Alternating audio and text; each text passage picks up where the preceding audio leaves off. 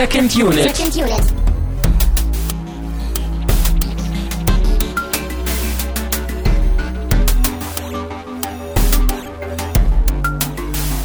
Herzlich willkommen zu einer neuen Ausgabe von Second Unit, einer sehr, sehr, sehr, sehr, sehr besonderen und ich glaube sehr lang erwarteten Ausgabe und einer, äh, habe ich schon gesagt, dass sie sehr besonders ist? Ich glaube ja. Mein Name ist Christian Steiner, ich habe bei mir Tamine Mut. Ja, Second Unit Awakens. Moin Moin zusammen. Mhm. Wir sind wieder vor Ort, wir sind in Kiel, wir sind in einem viel besseren Kino gewesen, als, in, als ich das vorher in Berlin war. Ja. Und Aber wir da haben, kommen wir gleich, gleich, äh, gleich auch noch drauf. Genau, und wir haben machtvolle Unterstützung vom lieben Hannes, der ist endlich mal wieder da. Hast du Möge die- die Macht mit euch sein. Die hast du doch alle vorbereitet, Herr Biene. Du hast sie dir in deine Handinnenfläche geschrieben und äh, Genau, habe ich so gemacht. oh, Lass uns weitermachen. Mit anderen Worten, hallo. ja. Genau, Hannes ist auch dabei, finde ich sehr schön. Ja. ja, wir brauchen natürlich ein bisschen Verstärkung, wenn wir hier so ein Kaliber von Film da haben. Äh, und deswegen äh, haben wir uns nicht zugetraut, das nur zu zweit zu machen. Richtig, richtig. Also ich habe auch das Gefühl, wir müssen, glaube ich, erstmal tief Luft holen, die Augen schließen, die Macht spüren und dann, also wir brauchen, glaube ich, einen kleinen Anlauf irgendwie, um da reinzukommen. Das, wir wollen schnell rein. Es ist Star Wars, das Erwachen der Macht, The Force Awakens, Episode 7. Es ist das passiert, was wir alle nicht mehr dachten, was überhaupt zu unseren Lebzeiten passieren wird. Ein neuer Star Wars im Kino und Spoiler-Alarm. It doesn't suck. It's a good one. Ja, also auch an dieser Stelle, ich habe es gar nicht aufgeschrieben und ich erwähne es einfach mal, Spoiler-Alarm. Also ihr braucht uns nicht mehr, um euch zu entscheiden, ob ihr den Film drei oder fünfmal im Kino sehen wollt. Ihr habt ihn eh schon gesehen, davon gehen wir aus. Und wenn nicht, macht aus.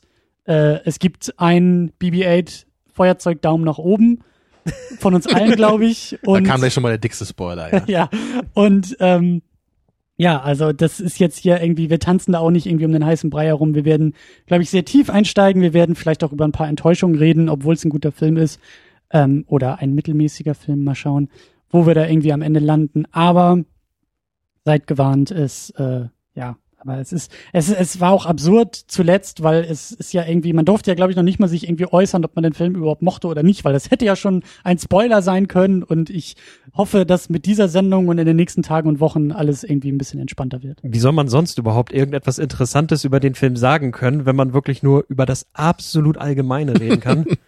Auch Ja. das, ja. Ich hatte ja schon so Angst vor euch beiden, weil ich eben heute, also jetzt gerade vor der Sendung zum ersten Mal im Kino war und ihr beide seid nochmal mitgekommen, aber ihr Zum habt den allerersten Film, Mal in deinem Leben warst du im Kino? Ja, aber ihr beide habt den Film eben schon gesehen vor einigen Tagen und deswegen hatte ich ja schon Angst, irgendwie mit euch zu reden über irgendwas, weil ja in irgendeinem Nebensatz vielleicht irgendeine extrem wichtige Information fallen könnte, die mir alles verdirbt. Ja. Und Ja. wie schwer ist Ja. es dir gefallen, wirklich jeglichen Spoiler und jeglichen Informationsdurst zu vermeiden? Es, es ging, ich meine, ich musste jetzt irgendwie zwei Drittel Woche irgendwie warten vom Filmstart bis Was, zu meiner so? Kinosichtung, ja. Das einzige, stimmt. Das, das einzige, was ich halt, ich habe halt einmal kurz geguckt bei IMDb, wie das Rating so ist und dann habe ich halt doch irgendwie so beim beim mit einem Auge habe ich dann doch gesehen, dass irgendwo so eine Überschrift von einem Review stand: If you have seen Episode 4, then you have seen this movie. Also das, Oh. also das war das einzige, was ich vorher als einen Satz ohne Erklärung irgendwas äh, gesehen hatte. Und das war im Grunde auch das, was ich vorher schon vermutet hatte, so spätestens seit es halt hieß, der alte Cast ist wieder da. ja. Ne, Und äh, Aber lasst uns ja, genau, ganz das kurz. ergründen wir natürlich später hier Ja, in wir- aller wir- Ausführlichkeit. Wir sind eigentlich schon, schon fast drin. Ich will ganz kurz vorher noch, weil ich auch glaube, dass diese Episode von sehr vielen Leuten gehört wird und ich hoffe, dass es auch eine äh, ganz okay bis gute Sendung wird. Ähm, Flatterspenden. Ähm, ihr seid alle ein wenig faul geworden beim Flatterspenden in den letzten Monaten. Ich glaube, das hat verschiedene Gründe, weil auch aus so manchen Podcast-Programmen Flatter herausgenommen wurde, beziehungsweise diese Programme eingestellt wurden. Aber lange Rede, kurzer Sinn. Vielen Dank an die Privatsprache, die uns nicht vergessen hat, uns zu flattern. Und falls ihr das in den letzten Wochen und Monaten auch lange nicht mehr getan habt, dann äh, sei das doch vielleicht eine Erinnerung. Flattert uns gerne, natürlich nur, wenn es gefällt, sonst macht es ja keinen Sinn. Kommentiert auch gerne bei uns. Ähm, wir sind wieder da. Wir sind irgendwie, also gerade zu dieser Sendung wird, glaube ich, auch eine Menge äh, Diskussionspotenzial da sein. Also seid eingeladen, flattert, äh, diskutiert mit uns und äh, lasst euch blicken auf secondunit-podcast.de. Das ist die Heimatbasis. Das ist unsere Starkiller Base. Oh Mann, ey. Ja, So, okay, be bevor wir leid. jetzt ans Eingemachte gehen, Ja. Christian, dann erzähl, äh, lass du jetzt noch einmal deinen Frust raus und erzähl von deinem furchtbaren ersten Kinobesuch. Ja, ich, Äh, ich muss das auch. Also, ähm, Vielleicht ganz kurz, äh, hole ich noch ein bisschen weiter aus, weil ich glaube, so Vorverständnis und Erwartungen sind eigentlich schon da. Wir hatten eine Trailer-Unit damals gemacht vor einem Jahr, als der Trailer rauskam, der erste Teaser. Ich glaube, wir hatten damals beide schon, du und ich, Tamino, gesagt, unsere großen Befürchtungen sind, dass da zu viel altes Zeug drin ist und zu wenig Neues. Mhm. Und ich bin bis zum Schluss, also der Hype hat mich irgendwie lange gar nicht so richtig gekriegt. Ähm, aber als ich dann im Kinosessel saß in Berlin im Sinister im Sony Center, da war das wirklich, also erstmal, Karte war überteuert. Naja, es ist Star Wars. Dann mussten wir irgendwie noch einen Euro extra zahlen für die Kack 3D-Brille. Also die mussten wir auch noch bezahlen und Genau, weil kaufen. das, du musstest 3D nehmen, weil es die einzige OV-Vorstellung war, oder wie war ja, das? irgendwie sowas. Ich habe die Karten nicht selber gekauft. Das war auch okay, aber weißt du, du hast das Ticket, du gehst durch, den, durch die Ticketkontrolle und dann wird dir gesagt, ja, kauf aber noch die 3D-Brille. Ist, Weißt du, das ist, das ist viel zu spät. Ist und- es nicht so, dass du eine 3D-Brille, wenn du sie schon einmal irgendwo anders gekauft hast, bei einer Vorstellung mit reinnehmen kannst in die Vorstellung? Ich habe keine Ahnung. Das ist Ja. immer, ich habe das Gefühl, dass jedes Kino das anders macht. Bei manchen Ja. kriegst du die umsonst in die Hand gedrückt und schmeißt sie nachher wieder weg. Bei manchen musst du die bezahlen und bei manchen, es gibt ja auch noch drei verschiedene 3D-Technologien. Den letzten, den ich halt gesehen habe, war dieser Love 3D, der hatte so so aktive So ein Gläser. 3D-Monokel. Naja, nee, das war halt wirklich, da war halt Technik in diesen Brillen drin. Die haben halt immer so geschattert. Das war so hell, dunkel, hell, dunkel und dadurch haben sie irgendwie den 3D-Effekt auf diesem Screen äh, erzeugt. Okay. Und das, was wir hatten, war ja passives, oder was ich da in Berlin hatte, war so passives 3D. Wir haben ihn jetzt ja in 2D geguckt. Aber lange Rede, kurzer Sinn, dann wurden wir weitergeschröpft mit dieser blöden 3D-Brille. Dann saßen wir im Kino, natürlich viel zu viel Werbung vorher gesehen, kann ich halt auch noch tolerieren. Aber es gab eine unangekündigte Pause mitten im Film. Der ist, der ist ein bisschen über zwei Stunden lang. Auf einmal ging das Licht mittendrin wieder an. Hier Eiswerbung und es hieß, ja, konsumiert mal wieder so. Und das fand ich halt dreist. Für die Handvoll Fans von 3D da draußen. Ähm, wie war das 3D-Erlebnis? Das war schon, das, das war schon ganz okay. Also das war, es hat nicht gestört. Es, in manchen, manche Shots waren halt echt schön, wenn sie da irgendwie äh, am Anfang da durch diesen alten äh, äh, Sternzerstörer oder was es da war, Mhm. äh, klettert. So die Tiefen, Vordergrund, Hintergrund hat ganz nett Also, funktioniert. also mir Also, äh, fiel jetzt war bei der okay. 2D-Sichtung auch, also bei Fury Road zum Beispiel gab es halt so den ein oder anderen Moment, wo man halt dachte, ah ja, das ist halt nur für 3D gemacht. Und sowas ist mir jetzt hier nicht aufgefallen. Also das ist so, oder wie die 3D-Träne bei Gravity, die wir ja immer erwähnen. so. Ja. Also, gab's hier irgendwie sowas sonst? Nee, es, oder? es, es gab so einen coolen Shot eigentlich, wo dieser neue Sternenzerstörer da so im in Space schwebt. Ja, da, also der ist halt so, also in 3D war das halt, also der hat wirklich in den Raum reingeragt. Der war eigentlich noch imposanter dadurch, weil der nicht nur auf der Leinwand groß war, sondern halt wirklich in den Raum so durch seine Spitze. Der läuft ja so spitz vorne zu und diese Spitze war halt, schwebte wirklich so im Raum. Das war cool. Aber sonst war da jetzt nichts ähm, bahnbrechendes und ich habe auch nicht das Gefühl, dass man den in 3D, also ich bin ja sowieso nicht der größte Fan von 3D. Es war jetzt diese 2D-Sichtung, das war voll in Ordnung und super. Und das ist eben der Punkt, auf den ich hinaus wollte. Hier das Kino in Kiel, das war halt viel, viel schöner. Das war halt echt nicht so. Ich weiß, ich habe mich nicht so verarscht und nicht so, nicht so ähm, übers Knie gelegt gefühlt. mein, also es du hast war, jetzt, glaube ich, auch äh, weniger als die Hälfte bezahlt für die Sichtung, oder? ich, ich weiß gar nicht, was ich da in oder so? Berlin Ja. gezahlt habe, aber ja, und das ist halt eben nicht, wir wurden nicht zugeballert mit Werbung, es gab da irgendwie nicht mittendrin eine unangekündigte Pause, es war halt schönes Kino, es war stimmungsvoll, ähm, so will ich eigentlich Filme gucken. So, und ich will nicht zu sehr, auch nicht bei Star Wars war schon immer Kommerz und es wird immer Kommerz sein, darum geht's mir nicht, aber es gibt einfach auch eine Grenze. Und Kino muss eigentlich auch ein erfahrbarer Ort sein und nicht einfach nur, hier ist die Schlange, stell dich an, halt die Fresse und konsumier. So. Und so habe ich mich gefühlt. Kauf die Darth Vader Corriga-Tabs. Ja, es gab auch Ja. noch den Stormtrooper 3D-Brillen, die dann irgendwie einen Euro mehr gekostet haben, jetzt auch noch nicht. Also es, es, äh, aber egal. Hier in Also ich Kiel, würde mir vielleicht Jar Jar Binks Kondome kaufen, aber das wär's Ich auch. würde mir ein Magnum-Eis in Form eines Darth Vader-Kopfs kaufen. Ja. genau, Hannes, gehen wir doch mal jetzt nochmal zu dir. Du ja, wie war's für dich? Genau, also äh, wie, wie war jetzt auch immer vor allem dein Vorverständnis, weil du, du bist ja, muss man sagen, nicht so der riesige Star Wars-Fan wie jetzt Christian und ich. Ja, also ich habe ähm, an anderer Stelle auch so gesagt, ich glaube, so meine ganze Hype-Energie dieses Jahr ist für Fury Road draufgegangen und das war halt der Film, den ich halt wirklich erwartet habe.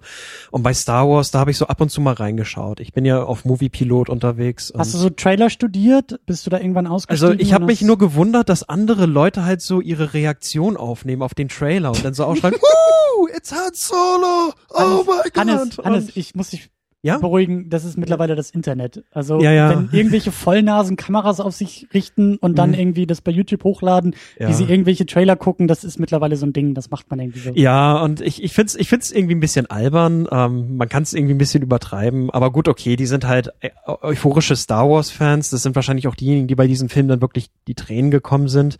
Äh, das ist mir ein bisschen fremd, denn ich bin Mhm. jetzt nicht der riesen Star Wars-Fan. Obwohl ich sagen muss, ich weiß, glaube ich, so Episode 5 und 4 in letzter Zeit immer mehr zu schätzen. Auch jetzt, nachdem ich diesen Film gesehen habe, weiß ich ihn noch ein bisschen mehr zu schätzen. Ja, es ist, ist interessant. Und mein Vorverständnis war halt aber, ich habe halt überwiegend die Trailer gesehen. Ich habe mir Chris Duckmans Trailer-Reviews halt dazu angeschaut, wenn ich mal Mhm. Zeit hatte. Ähm, ich habe das so relativ nebenbei mitverfolgt. Und was ich halt wollte, war ein guter, netter Weltraumabenteuerfilm. Denn sowas gibt es in letzter Zeit einfach selten, wo einfach so du bist im Weltraum in irgendeiner fremden Welt und du hast halt irgendwelche Space-Piraten oder so, die tuckern halt so von Planet zu Planet. Sowas gibt es kaum noch. Hast du das, also ganz Mhm. kurz und knapp, hast du das bekommen? Ich würde, ich würde sagen, meine Erwartungen wurden knapp erfüllt. Mhm. Und es ist, ist ein guter Film. Ich wünschte nur, er würde ein bisschen runder sich anfühlen und ein bisschen stimmiger Wie so ein rüberkommen. Todesstern quasi. Genau, also nicht so eckig wie ein Sternzerstörer, sondern eher so rund wie die Starkiller, Death Space oder wie heißt ja, das? oder dieser Trainingsball, der durch die Gegend schwebt. BB-8. Ja, ja, ähm, BB-8, glatt wie ein also, also Babypopo. meine, meine Einstellung von vornherein, die fing halt äh, ja auch damals in unserer Trailer-Unit an. Da habe ich das ja schon mal zum Besten gegeben. Ich war halt wirklich beim ersten Trailer ziemlich genervt eigentlich. Ich hatte, ich hatte überhaupt keinen Bock auf den Film, kann ich wirklich sagen. Bei, bei, bei meinem ersten Trailer dachte ich echt so, okay, wir haben einen Wüstenplanet, wir haben einen R2D2-Klon, wir haben X-Wing, Millennium stimmt. Falcon, TIE Fighter, wir haben einen neuen Darth Vader-Typen mit einer Maske und einem roten Lichtschwert. Ja, das war alles genau das gleiche, was ich halt schon gesehen hatte. und das hat dann- sich jetzt komplett geändert, weil es noch mehr davon gab. Genau, ja. Und dann danach kam ja dann auch raus, okay, der alte Cast ist auch noch im Film dabei. Und dann dachte Ja. ich, okay, I don't give a shit, so ungefähr. Dann kam aber irgendwann der zweite Trailer und den fand ich deutlich, deutlich besser. Also als dann da wirklich dieser Shot von diesem abgestürzten Sternenzerstörer war am Anfang Ja. und auch so das andere, was man da im Trailer gesehen hatte, da hatte ich auf jeden Fall wieder mehr Hoffnung und ich hatte wirklich Lust auf den Film. Ich habe immer noch nicht gedacht, dass das jetzt irgendwie das epische Meisterwerk wird, aber ich war mir ab dem Zeitpunkt zumindest relativ sicher, ich meine, das war, mir, war ich mir wahrscheinlich immer schon, aber dass die Prequels immerhin deutlich übertroffen werden, Ja. werden, werden von dem neuen Film. Ja, ähm, mein, meine Hoffnung ist aber trotzdem nie in so einen Hype umgeschlagen. Also ich war immer sehr neugierig, ich wollte den Film sehen, ich wollte auch nicht länger als nötig auf den Film warten so, aber ich habe mich trotzdem deswegen nie so in diese Region begeben, so oh mein Gott, oh mein Gott, oh mein Gott, weißt du, so Mhm, dieses ähm, mhm. es dauert noch zwei Wochen und dann sehe ich den neuen Star Wars Film, weil dafür habe ich einfach von den ganzen Spekulationen vorher und da gab es ja bei Red Letter Media auch so einige Videos, wo sie schon mal so ihre Predictions gegeben haben Mhm. und spätestens als ich mir dieses sehr coole Video angeguckt hatte, da, da haben sie eine Dreiviertelstunde über alle möglichen Sachen geredet, dass man halt schon so einen neuen Todesstern oder sowas halt im Trailer erkennen kann teilweise oder halt den Todesplaneten. Ja, und, und also andere Sachen. Und da dachte ich dann schon, okay, es wird wahrscheinlich einfach zu ähnlich werden wie die alten Filme. Aber immerhin der Look war halt wirklich cool. So, und das, das hat sich auf jeden Fall heute auch echt bestätigt. Der Look ist großartig von dem Film, genau wie das im Trailer auch angedeutet wurde. Und allein auf dieser Ebene macht der Film deswegen halt schon eine Menge Spaß. Ja, also ich würde deswegen im Grunde sagen, meine Erwartungen wurden ziemlich genau erfüllt, aber ich hatte mich eben auch schon wirklich bewusst bemüht, meine Erwartungen echt nur so im Mittelfeld anzusiedeln. Ja, und deswegen bin ich jetzt nicht irgendwie unzufrieden, aber ich bin trotzdem nicht begeistert. Ich habe ich hab sogar noch so halb in Vorbereitung. Das war halt auch so ein bisschen bei uns in der, in der WG und so so ein Thema. Also wir haben Episode 4, 5 und 6 die letzten Wochen auch geguckt. Hat sich halt rausgestellt, dass eine Mitbewohnerin die Filme gar nicht kannte. Was auch sehr spannend Solche war. Leute gibt's ja immer mal wieder. ja, Ne? ja, ich So saß, Schläfer in unserer Gesellschaft. ich, saß, ich saß auch im Kino äh, neben jemanden, die kannte halt irgendwie auch nur Episode 1 und 2. Also diese Ja. Amateurfilme, die so vor ein paar Jahren im Kino waren und komischerweise Diese überambitionierten Fanprojekte. genau das, ja. Aber ähm, also ich, ich war dadurch auch auch ein bisschen ein bisschen mehr drin und mir ist halt auch echt aufgefallen, dass einfach nach Episode 6 doch eine Menge Potenzial wirklich für Fortsetzung noch da war. Also das, was wir dadurch, dass wir sie Jahre und Jahrzehnte lang als abgeschlossen rezipiert haben und wussten, da kommt nichts mehr, war das auch ein Ende. Aber wenn du halt mal drauf guckst und ich habe halt ein bisschen in diese Richtung spekuliert, dass es auch eher also dass Luke auch ein Thema sein wird. Luke, der in sechs halt sehr stark von der dunklen Seite ja eigentlich auch verführt wurde und dass ich dann dachte, okay, so darum geht's auch in dem neuen. Es geht irgendwie auch um um Luke, auch Lukes Schicksal, was ist danach aus ihm geworden? Ist er vielleicht doch der dunklen Seite irgendwie verfallen oder hat er sich 30 Jahre irgendwo in der Höhle eingesperrt und gesagt, okay, das ist alles zu gefährlich, was wir da mit der Macht äh, angestellt haben und so. Aber also ich habe eigentlich auch mehr von Luke erwartet, aber jetzt nicht. Also mich hat dieser krasse Fanservice echt überrascht. Also Ähm, ich fand das echt ja. ein bisschen zu safe irgendwo. Eine, eine kleine Frage, bevor wir weitergehen. Also deine Begleitung, die praktisch so gut wie keine Star Wars Filme oder richtigen Star Wars Filme gesehen haben. Hm. Äh, Wie haben So. Sie, wie, wie haben Sie auf diesen Film reagiert? Das würde mich Ich, interessieren. also wir, wir waren halt in der Gruppe da am, am Freitag in Berlin und in der Gruppe, wir waren zwei, wir waren fünf Leute. Drei mit mir waren sehr enttäuscht. Ähm, einer fand ihn wohl einen Tick besser und halt eben die, die fünfte Person, die halt eben nur Episode 1 und 2 kennt, äh, die fand ihn, glaube ich, auch relativ gut. Was ich verstehen kann, weil bei uns, bei denen die Enttäuschung so tief saß, war einfach dieses Gefühl von, den Film haben wir schon mal gesehen. Also, Ja. sorry, aber wir wollten kein Remake, wir wollten kein, kein Reboot oder Legacy-Quell oder was auch immer wir da bekommen haben, sondern wir wollten halt eigentlich einfach nur einen neuen Star Wars. Also, aber da Mhm. kommen wir ja noch drauf zu sprechen. Also ich glaube schon, klar, je weniger, also es hat auch funktioniert. Natürlich sind die ganzen Referenzen mit Han Solo und Millennium Falcon irgendwie so ein bisschen an den Leuten vorbei, so. Aber hey, also ich glaube, dass der Film auch funktioniert, wenn du noch nie einen Star Wars gesehen hast. Das kann auch dein erster Star Wars, glaube ich, gut sein. Dann hast du vielleicht sogar einen Tick mehr. Weil aber dann, dann, siehst du halt nicht, wie äh, einmal dieser Trainingsball irgendwie da in der, einen, in der Hand ist von irgendjemandem, ne, mit dem Luke irgendwie in Episode 4 trainiert hat. Stimmt, stimmt. Ja, ja, den hatte Finn hat den- irgendwie, glaube ich, in der Finn, Hand. Finn das hatte den Finn, kurz der- irgendwie aus einer Genau, Box meinte oder so, hm, so was ist das denn? Und weg damit so. Ja, oder Ja. dieses Schachspiel Ja, auch, genau, ne? So, genau, das sowas. Ist, äh, aber gut. Da würdest du mich Lasst vielleicht uns mal- fragen, was das soll, aber ja Lasst uns nicht mal, lasst uns mal ganz schnell durch den Cast wirklich Genau, ich, sprinten, ich würde weil auch, sehr, sehr wir, machen halt heute sind. auch nicht so viel hier mit, äh, was ist der Plot und äh, woher kennen wir diese ganzen Schauspieler, weil man kann ja auch einfach sagen, der Plot ist halt fast irgendwie in den Grundzügen so wie in Episode 4, natürlich nicht genau das gleiche, aber das, Ah, ja. also da äh, würde ich, glaube ich, ein bisschen drüber streiten und nachher diskutieren wollen, Ich wie meine- viel da gleich ist, aber ja. Genau, also das, das entwickeln Ja, ja. wir halt später. Das, ich meine, die Leute, die jetzt zuhören, jeder wird diesen Film eh gucken, denke ich mal. Wir müssen jetzt nicht den Plot durchgehen, was da genau passiert, Schritt für Schritt. Wir können einmal nochmal kurz die Darsteller durchgehen. Die meisten Ja. kennt man ja auch eh nicht, da brauchen wir jetzt nicht so den riesen Kontext geben. Nee, aber also so der erste Block, wir haben Daisy Ridley als Ray, Ja, die ich sehr gerne mag, die Der ich neue wirklich schauspielerisch, äh, die schauspielerisch klasse fand. super. Ich fand äh, die, Super. den Charakter Also- auch gut. Sie war halt nicht zu tough und sie war auch nicht mädchenhaft und so. Also sie war einfach sympathisch so. Das, und das fand ich super. und ich habe mich auch ein kleines bisschen in sie verliebt, muss ich sagen. Ja, also das ja, haben wir, sie hat so alle, diese- aber Sie hat so diese raue Art, ja.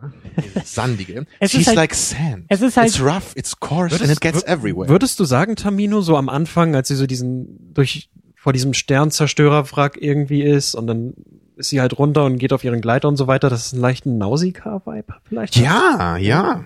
Der, Ja. der schöne Miyazaki-Film. Ja, ich hatte, ich hatte halt so, so einen ähnlichen Eindruck. Das ist ein bisschen wie Nausicaa, kommt mir das vor. Und lasst mich, lasst mich noch mal ein bisschen weiter Mhm. durch die Liste gehen. Wir haben John Boyega als Finn, wir haben Oscar Isaac als Poe Dameron und wir haben Adam Driver als Kylo Ren. Diese vier sind die neue Generation. Das ist das neue Blut in diesem Star Wars Universum. Sind wir uns da einig, dass wir die alle vier eigentlich klasse finden? spitzenmäßig. Von der Besetzung bis zum Spiel, bis zu den Figuren. Super geil. Ja, und gerade Adam Driver ist wirklich eine coole Wahl, weil er einfach so aussieht wie Han Solo. So ein bisschen, ne? also wie Harrison Ja. Ford in gewisser Weise. Er hat, er hat eine gewisse Ähnlichkeit, obwohl die ja nicht irgendwie verwandt sind, aber das ist, ich kann mir vorstellen, dass das der Sohn ist, so. Finde ich gut. Ja, und, und ich glaube, da kommen wir nachher auch noch ein bisschen drauf zu sprechen, halt, was die Figuren auch ausmachen, aber Ja. Vor allem Ähm, sind das alles, die haben Also- Chemie zusammen. Genau. Also Adam Driver ist natürlich Alles. nicht so sympathisch durch seine Rolle, aber die anderen drei finde ich alle, ich freue mich immer, wenn ich die gesehen habe eigentlich. So, die Und haben, auch das Zusammenspiel. Genau, die haben Also- eine gute Chemie, wie du sagst. Und es sind einfach, das sind, sind sympathische Figuren, mit denen ich mitfiebern kann, die auch nicht permanent einfach nur irgendwie dumme Exposition-Dialoge haben oder nur dämliche Sachen machen. Das muss man ja schon loben in einem Blockbuster, wenn ich wirklich mal Figuren habe, die sich sinnvoll verhalten und sympathisch sind. Das ist nicht selbstverständlich heutzutage. Und was ich eben auch ganz schön finde, so dieses Zusammenspiel Finn und Ray. Finn, der eigentlich denkt, ähm, er müsste Ray die ganze Zeit retten. Ja, so, so, so, so treffen die beiden ja aufeinander. Das, die erste Szene, die sie zusammen haben, ist, dass ja, äh, also ihr wird ja BB-8 geklaut und sie setzt sich aber selber zur Wehr und er denkt, er muss jetzt irgendwie das Prinzesschen retten, so wie es vielleicht früher bei Episode 4 der Fall war.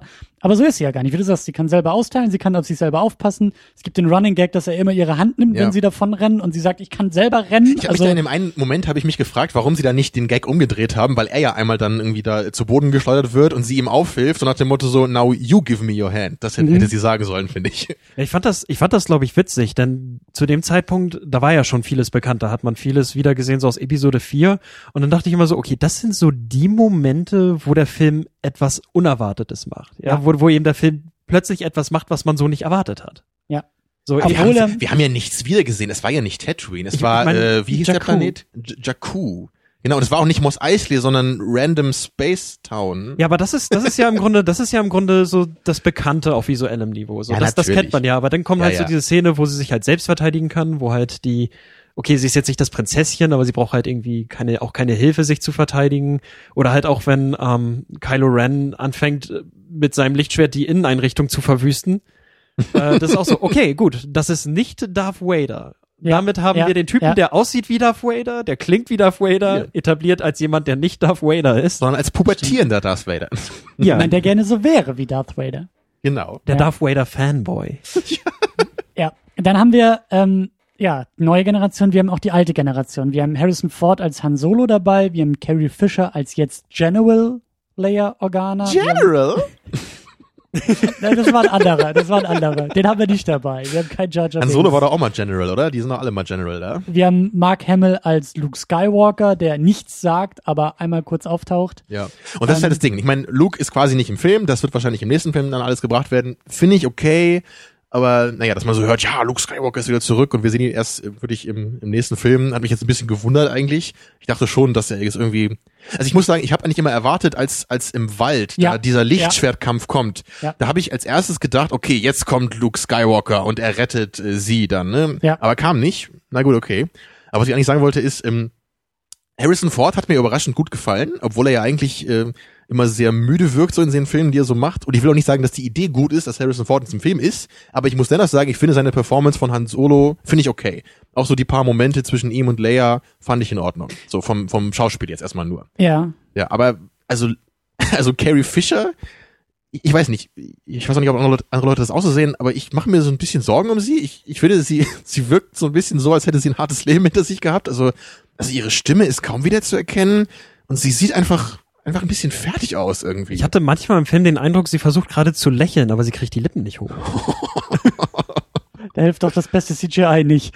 Aber Nee, also ganz ehrlich, ich weiß nicht, ob sie irgendwie Probleme mit Krankheiten irgendwie hatte oder ob irgendwas Hm. vorgefallen ist. So, ich, ich weiß nicht. Ich habe nur das Gefühl, sie sieht nicht gut aus. So einfach nur. also nicht gesund. Nicht Also genau, von, ja. oh, Harrison Ford sieht einfach aus, er ist alt geworden. Okay, aber er sieht nicht Ja. irgendwie kränklich aus oder so. Aber bei ihr, sie sieht wirklich ein bisschen kaputt aus. Also ich, ich muss schon sagen, also Harrison Ford, äh, jetzt beim zweiten Mal hat er mir einen Tick besser gefallen, aber so das, was du, er ist schon echt alt. Er ist schon alt geworden und da fand ich das halt auch, also es gab Szenen, da hat er den Film ja tragen müssen und dann gab es auch so ein paar Action-Momente, wo er sehr wichtig war und das hat nicht immer für mich funktioniert. Es das kann sah bei schon mir echt manchmal aus wie so ein liegen- Rentnerverein, der jetzt versucht ja, nochmal. aber ich glaube, ich glaube, wenn du Harrison Ford als alten, gebrechlichen Indiana Jones gesehen hast, Indiana Okay. Jones 4, dann kommt dir das hier wahrscheinlich wie in die Oscar-Performance vor. Und das habe ich zum Glück Ja. nicht. Also ja. Ja, ich, meine, es war jetzt nicht meisterhaft oder so, aber ich, ich, ich glaube einfach, ich habe irgendwie Schlimmeres erwartet, weil Hans, äh, nee, Harrison Ford ist halt so die Schlaftablette heutzutage in allen anderen Filmen, die er macht. Und Mhm. da fand ich es halt hier schon okay noch. Also es hat mich nicht rausgeworfen. Wobei es andererseits vielleicht auch mal erfrischend ist, Ja. in so großen Hollywood-Blockbustern alte Menschen Ja, zu sehen. das dachte ich auf der anderen Seite aber auch, dass, dass, ähm, dass Also- das Prinzip mir gefällt oder die Idee mir gefällt, halt auch so eine ältere Generation damit reinzuholen in solchen Rollen und eben nicht nur als äh, Weisengreisen Luke Skywalker, der nichts zu sagen hat. Aber es ist halt schon Idee versus Umsetzung ist ja manchmal auch ähm, Ja. Schwieriger. Aber lass mich noch ganz kurz weitermachen, weil die Liste ist wirklich lang. Wer hat Admiral Akbar gespielt? Hast du das aufgeschrieben? Nein, das habe ich nicht, aber ich das glaube, ich glaube, es ist sogar der alte Darsteller. Es ist, Das, glaube ich, das der finde ich, gleiche. find ich schön, ja. Weil ich muss sagen, es ist mein Lieblingscharakter.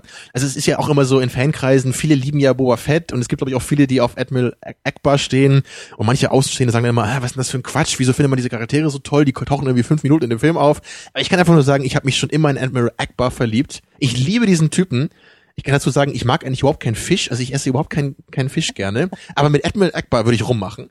Also ich, ich liebe den Typen, ich mag die Stimme, ich liebe dieses Kostüm. Tamino, Es ist my favorite Tamino. character. Tamino sei gewarnt. It's a trap! Oh.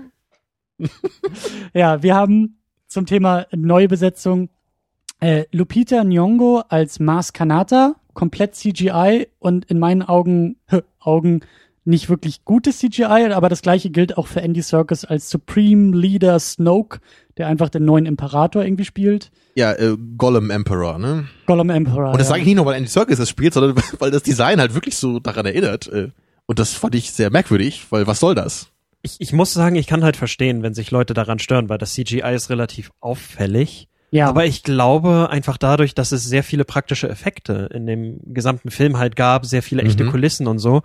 Ähm, da hat mich das ehrlich gesagt weniger gestört. Es fiel zwar vielleicht noch ein bisschen mehr auf, aber ich glaube, ich war einfach sehr begeistert, dass der Film sowieso diesen Aufwand betrieben Ja, also du hat. willst Vieles das eher dann verzeihen in diesen Momenten, ja. Ja, einerseits das, zweitens, ich glaube, wenn ich, wenn ich, wenn der erste Schock überwunden ist, dann kann ich mich an so etwas relativ schnell gewöhnen.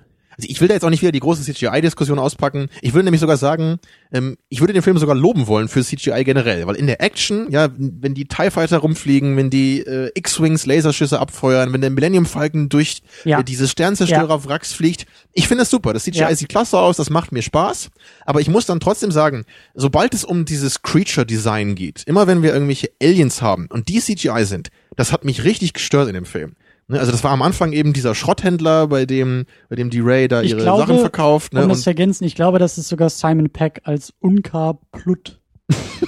so steht Was in ich sehr merkwürdig fand, weil ich, ich, ich dachte eigentlich, ich würde seine Stimme erkennen. Ich habe halt wirklich danach Ausschau gehalten. Wo ist die Stimme von Simon Peck? Ich habe ihn im Film nicht gesehen und ja. dann dachte ich, okay, ich glaube, ich habe gehört, es war dieser Schrotthändler. Ich glaube, Klingt überhaupt nicht so. ja, Genau, ich und- glaube auch. Und wenn ich halt heutzutage immer noch das Gefühl habe, dass ich lieber so einen Typen mit einer Schweinemaske aus Episode 6 da sehen möchte, weil das besser und glaubwürdiger aussieht, obwohl der, der Film von, äh, von 83 ist, als wenn das heute mit CGI gemacht wird, dann kann irgendwas nicht stimmen. Also in der Action ist okay. Kam ich mir klar, hat mich nicht rausgeworfen. Das Ding ist, aber wirklich bei den Figuren fand ich wirklich schlecht im Vergleich zu dem Rest des Films. also ich habe ich hab so eine Vermutung, und das ist jetzt wirklich unqualifiziertes äh, äh, äh, äh, Armchair-Analyse aus der Entfernung. Aber vielleicht war es ja auch so, dass sie während der Produktion erst auf die Idee gekommen sind, das als CGI-Figuren zu machen, aus welchen Gründen auch immer. Vielleicht war es halt ursprünglich auch anders geplant. ja. Also Es gerade das Hologramm, was Andy Circus ja eigentlich nur ist, dass Ja, da ja, es- vielleicht es- dann erst die Idee kam, hey, wir wollen da in Episode 8 und 9 was ganz anderes aus dem Typen Es machen. ist halt genauso merkwürdig wie eben beim, beim dritten Hobbit, als Billy Connolly mitspielt, als cooler Zwerg, wo ich dachte, hey, was für eine geile Idee. Und dann ist Billy Connolly nur aus dem Computer in dem Film. Ja. So, hä, du hast ja einen super Schauspieler, warum, warum reproduzieren wir sein Gesicht jetzt mit CGI? Da denkt man dann auch so, da muss irgendwas bei der Produktion schiefgelaufen sein, oder haben sie das Make-up-Department nicht mehr rechtzeitig fertig bekommen da, oder was auch immer. Es ist Ja, einfach nur, also- es, es war für mich der größte Fremdkörper hier, einfach nur beim, vom Look, weil ich den Look größtenteils wirklich toll fand, ja. aber wirklich diese paar CGI-Figuren und eben später auch diese Besitzerin von dieser Bar, die, die fand ich einfach auch nicht gut animiert. Ich, ich fand weder ähm, das Design einfach gut, so wie diese Figuren aussehen sollten, noch halt die Umsetzung von dem CGI. Also, na gut, nur so viel dazu jetzt von mir. Dann haben wir noch bei den neueren Gesichtern in einem Star Wars Film, wir haben, ich glaube, Domhnall Gleeson als General Hux, der nichts anderes als dieser Grand Moff Tarkin aus Episode 4 ist. Grand der, Sun Tarkin. Ja, wahrscheinlich. wir haben Max von Sydow mit irgendwie drei Sätzen als äh, Lor San Tekka. Der ja, glaube ich, ganz früh schon angekündigt wurde, oh, Max von Sydow ist in den neuen Star Wars. Da dachte ich schon, okay, er ist vielleicht irgendwie so ein grauer Jedi, der nicht äh, genau auf einer Seite ist und irgendwie überredet werden muss, für die äh, Resist Resistance zu kämpfen. Nee, he is random guy und er stirbt nach fünf Sekunden. Und ich macht frag nichts. mich, ich frag mich halt auch echt, also war das wirklich nur so eine glorifizierte Cameo? Weil Max von Sydow ist ja, glaube ich, auch nicht mehr der Jüngste. Also soll da noch ein Spin-off Mhm. kommen oder eine Vorgeschichte? Weil ich kann mir vorstellen, dass diese Figur in sämtlichen Expanded Universe und Comics und Büchern und sonst was, vielleicht noch mal als junger Schauspieler mit einem Spin-off, dass da sonst was noch bei rumkommt. Aber warum Max von Sydow casten so? Warum und warum denn nur in, mit drei Sätzen? So? Also es war für mich eben ein bisschen gruselig, weil ich habe ich hab eben schon mal diese Star Wars Hörspiele gehört, die sich nach dieser alten Thrawn Trilogy richten, die eben auch nach Episode 6 spielt Und äh, die, die Geschichte ist auch nicht perfekt, aber ich würde schon sagen, im Grunde hätte ich, glaube ich, lieber diese Geschichte verfilmt gesehen als ein Remake von Episode 4, wo wir noch zu kommen. Mhm. Vielleicht- Aber, was ich sagen wollte noch Oh. kurz, das Gruselige war eben, bei diesem Hörspiel von der Thrawn Trilogy war die Synchronstimme von Max von Sydow nämlich ein grauer Jedi. und, und deswegen habe ich vielleicht unterbewusst angenommen, hm, dann ist ja vielleicht Max von Sydow jetzt in dem Film auch so. Ich meine, das war wahrscheinlich einfach irgendwie ein Zufall, aber ist natürlich schon Was komisch. ich mir vielleicht vorstellen könnte, ist, dass es eben so Drehbuchumschreiben gab. So, das wird ja permanent betrieben bei so riesigen Produktionen, dass das Drehbuch so Re-Ratings erfährt. Okay, vielleicht auch ein bisschen was rausgeschnitten wurde. Ja, vielleicht gab es eine frühere Version, wo er sehr viel mehr äh, Präsenz das, hatte. Das kann schon sein. Oder vielleicht kriegen wir Extended Cuts nachher auf Ja, das, das wäre aber jetzt so Terrence Malick-Style, wo du im schmalen Grad irgendwie Adrian Brody immer siehst, so im Hintergrund in der ersten Stunde, be bevor er überhaupt ein Wort sagt. Und man denkt so, hey, da ist doch Adrian Brody. Aber er ist überhaupt nicht richtig im Film zu sehen, ja, weil du dann irgendwie später merkst, er sollte mal der Hauptcharakter sein, aber Terrence Malick hat sich dann irgendwie während des Films dazu entschieden, ihn zu 80 Prozent rauszuschreiben. Ja, wahrscheinlich ist der Film auch so entstanden wie ein Terrence Malick-Film. Ähm, eine äh, Neubesetzung, die eigentlich wichtig ist, aber kaum im Film vorkommt, ist Gwendoline Christie als Captain Phasma. Phasma, Phasma. Das ist der silberne Phasma. Stormtrooper? Der silberne Stormtrooper, Mhm. auch mit drei Sätzen, der neue Boba Fett-Ersatz. Äh, cooles Charakterdesign, aber nicht viel zu tun und schnell Ich- weg. Ich, ich kenne sie halt aus Game of Thrones. Ähm, ich habe halt die Bücher gelesen, habe dann später auch mal in die Serie reingeschaut und sie spielt Ja. halt diese Lady Brienne und das ist eine der, also die Serie ist großartig, wenn es darum geht, halt diesen Charaktere äh, im Buch eine richtig coole Schauspielerin oder einen Schauspieler zu verpassen und ihr Casting, also sie ist Sie, sie ist halt wunderbar in dieser Serie. Und deswegen war ich auch neugierig, als ich erfahren habe, sie ist da drin. Und zu Ja. meiner Überraschung dann, oh, sie nimmt niemals den Helm ab. Ja. Sie ist quasi der neue Judge Dredd. Aber ja, man, ja, genau daran musste ich auch denken. Aber ähm, ich meine, es, es hat was. außer es, dass Judge Dredd immer Hauptcharakter in seinem eigenen Film ist und sie halt irgendwie auch zwei Sätze sagen darf und vielleicht kommt sie in den weiteren Filmen irgendwo mal vor. Und nicht nur vielleicht, da kannst du, da kannst du. Also wenn sie einmal sagt, ausgehen. I'm the law, dann bin ich zufrieden. Wir haben auch noch zwei alte Darsteller. Ähm, wir haben Anthony Daniels als C3PO kurz dabei, mit rotem Arm. Schon kannst du neue Spielzeuge verkaufen. Und wir haben auf dem Papier, aber das ist auch so ein bisschen umstritten. ganz, ganz, kurz, die, sie haben dann einfach alte Spielzeuge von C3PO genommen und den Arm rot gemalt, so dass sie ihn nicht neu produzieren. Ich glaube, sie haben Kindern alte Spielzeuge geklaut, damit sie die nicht noch herstellen mussten. haben so den Müll durchsucht. als Billiger. C3PO. Sie sind so wie der gegenteilige Weihnachtsmann nachts bei Kindern eingebrochen, haben C3PO, äh, C3PO-Figuren geklaut und umgebaut. So sieht's Und aus. den Aber doppelten Preis verkauft. und dann kam der Krampus vorbei und hat die Diebe bestraft. Ja. wir wollen weiterkommen, Jungs. Wir haben noch Peter Ja. Mayhew als Chewbacca dabei, aber Ja, da fragen ähm, sich alle, ist er das wirklich? Weil der ist ja auch schon ein bisschen älter, ne? Und gerade jemand mit seiner Körpergröße Größe im Alter, der hat meistens auch ein bisschen Probleme, sich noch gut zu, bewegen, gerade in und solchen das hat Szenen er auch. Er hatte mehrere irgendwie Hüftoperationen und sowas alles hinter sich. Vielleicht ist Chewbacca deswegen die meiste Zeit über verwundet oder so. Er wird ja irgendwie angeschossen. Ja. War da nicht irgendwas? Ja, da gab's tatsächlich so ein paar Anspielungen drauf. Aber, und das sind jetzt wirklich sehr kleine Rollen, die Dein ich auch noch Lieblings, kurz, deine Lieblingsrolle, die du mir erzählt hast, ist? ja, Kommt gleich, oder? ja, genau. Ich will erst noch Greg Grunberg erwähnen, äh, als Snap Wexley, neuer X-Wing-Pilot, den ich halt sehr äh, schön einfach fand in diesem Film zu sehen. Genauso die Gang aus The Raid, Iko Uwei als, äh, wie heißt er, Razu Quinfee und irgendwie sein Kollege aus den Raid-Filmen, die wohl irgendwie bei den Kampfchoreografien hier bei Star Wars irgendwie so ein bisschen Und die, die mitgeholfen waren hier haben. diese Gang auf dem Frachter von Han Solo da, ne? genau, Ich, genau. musste, Ja. ich musste auch rätseln und seltsamerweise dachte ich halt, weil ich nach Simon Peck Ausschau gehalten habe, ist das Simon Peck oder so? Dann Das habt ihr Ding mir ist- nachher das- gesagt, das war Ding ist Iko halt- Uweis. das Ding ist halt, man liest halt so im Netz gerade so von Screenings in Amerika und in England, so sobald Han Solo irgendwie, da wird applaudiert und sobald irgendwie Luke Skywalker, da wird oh geschrien und bei uns ja auch so ein bisschen. Und bei meiner ersten Sichtung war ich, glaube ich, der Einzige, der sich zurückhalten musste, als Iko Uwei auf der Bildfläche war, nicht zu schreien, yeah! So. Aber Gut, ähm, und zu guter Letzt tatsächlich mein Lieblingscameo. Äh, Daniel Craig spielt einen Stormtrooper und zwar derjenige, der von Ray mit Force Power dazu überredet wird, sie freizulassen und seine Waffe wegzuwerfen. Genau, meine Theorie war eben, dass er nach Spectre endlich mal eine tiefgründige Rolle spielen wollte. Mit Anspruch, ja. So. Und er hat es, glaube ich, im Verhältnis gut gemacht.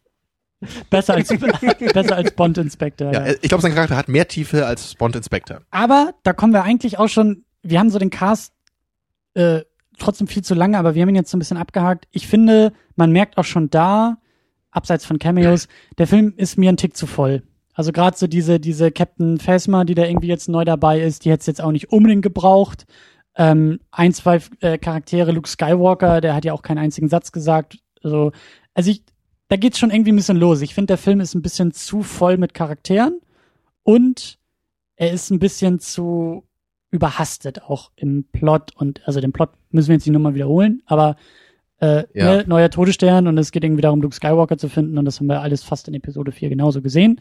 Aber es ist so, ja, zu viele Charaktere und es, es ist ein bisschen zu überhastet alles. Genau, also da, da kann ich ja vielleicht mal gleich eine meiner Kernfragen für heute so anbringen, weil ich halt echt, ich habe ja natürlich dann auch gemerkt bei der meiner meiner Sichtung heute, okay, der Plot ist wirklich sehr sehr ähnlich wie Episode 4. ne? Es gibt einen Roboter, der hat eine geheime Information, er äh, strandet auf einem Wüstenplaneten, wird äh, von einer Person gefunden und dann muss er irgendwie zu einer Rebellenbasis gebracht werden und dann kommt es irgendwie am Ende dazu, dass eine große Kampfbasis in einem Weltall besiegt werden muss und natürlich muss es dann noch ein Lichtschwertduell geben, also kennen wir alles, ne? Aber ich habe mich halt gefragt, warum ich das Gefühl hatte, eben im Gegensatz zu Episode 4, dass dieser Film so unglaublich hektisch und äh, recht unstrukturiert ist, wohingegen ich bei Episode 4 immer dachte, dieser Film ist so wundervoll geradlinig. Ich weiß immer genau, wo ich bin, was die Charaktere machen müssen. Mhm. Ich freue mich immer, wenn ich Episode 4 schaue, so, wenn ich dann bei dem nächsten Punkt dieser Reise bin, ne? wir sind am Anfang auf Tatooine, dann sind wir in Mos Eisley, ne? dann sind wir auf dem Todesstern, dann am Ende sind wir auch bei der Rebellenbasis. Ich, ich freue mich immer so auf jeden einzelnen Checkpoint, wenn ich den Film gucke. Aber ich kann mir nicht vorstellen, dass ich das hier genauso empfinden werde bei zukünftigen Sichtungen.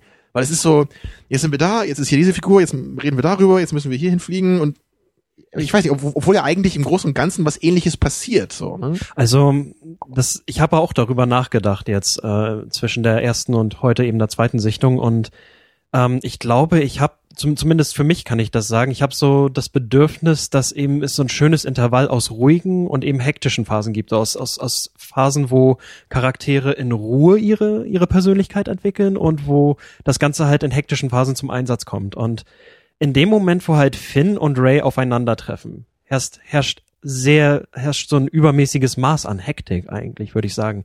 Erst sind sie sich so ein bisschen äh, antagonistisch gegenüber, weil sie denkt, er ist ein Dieb und so weiter.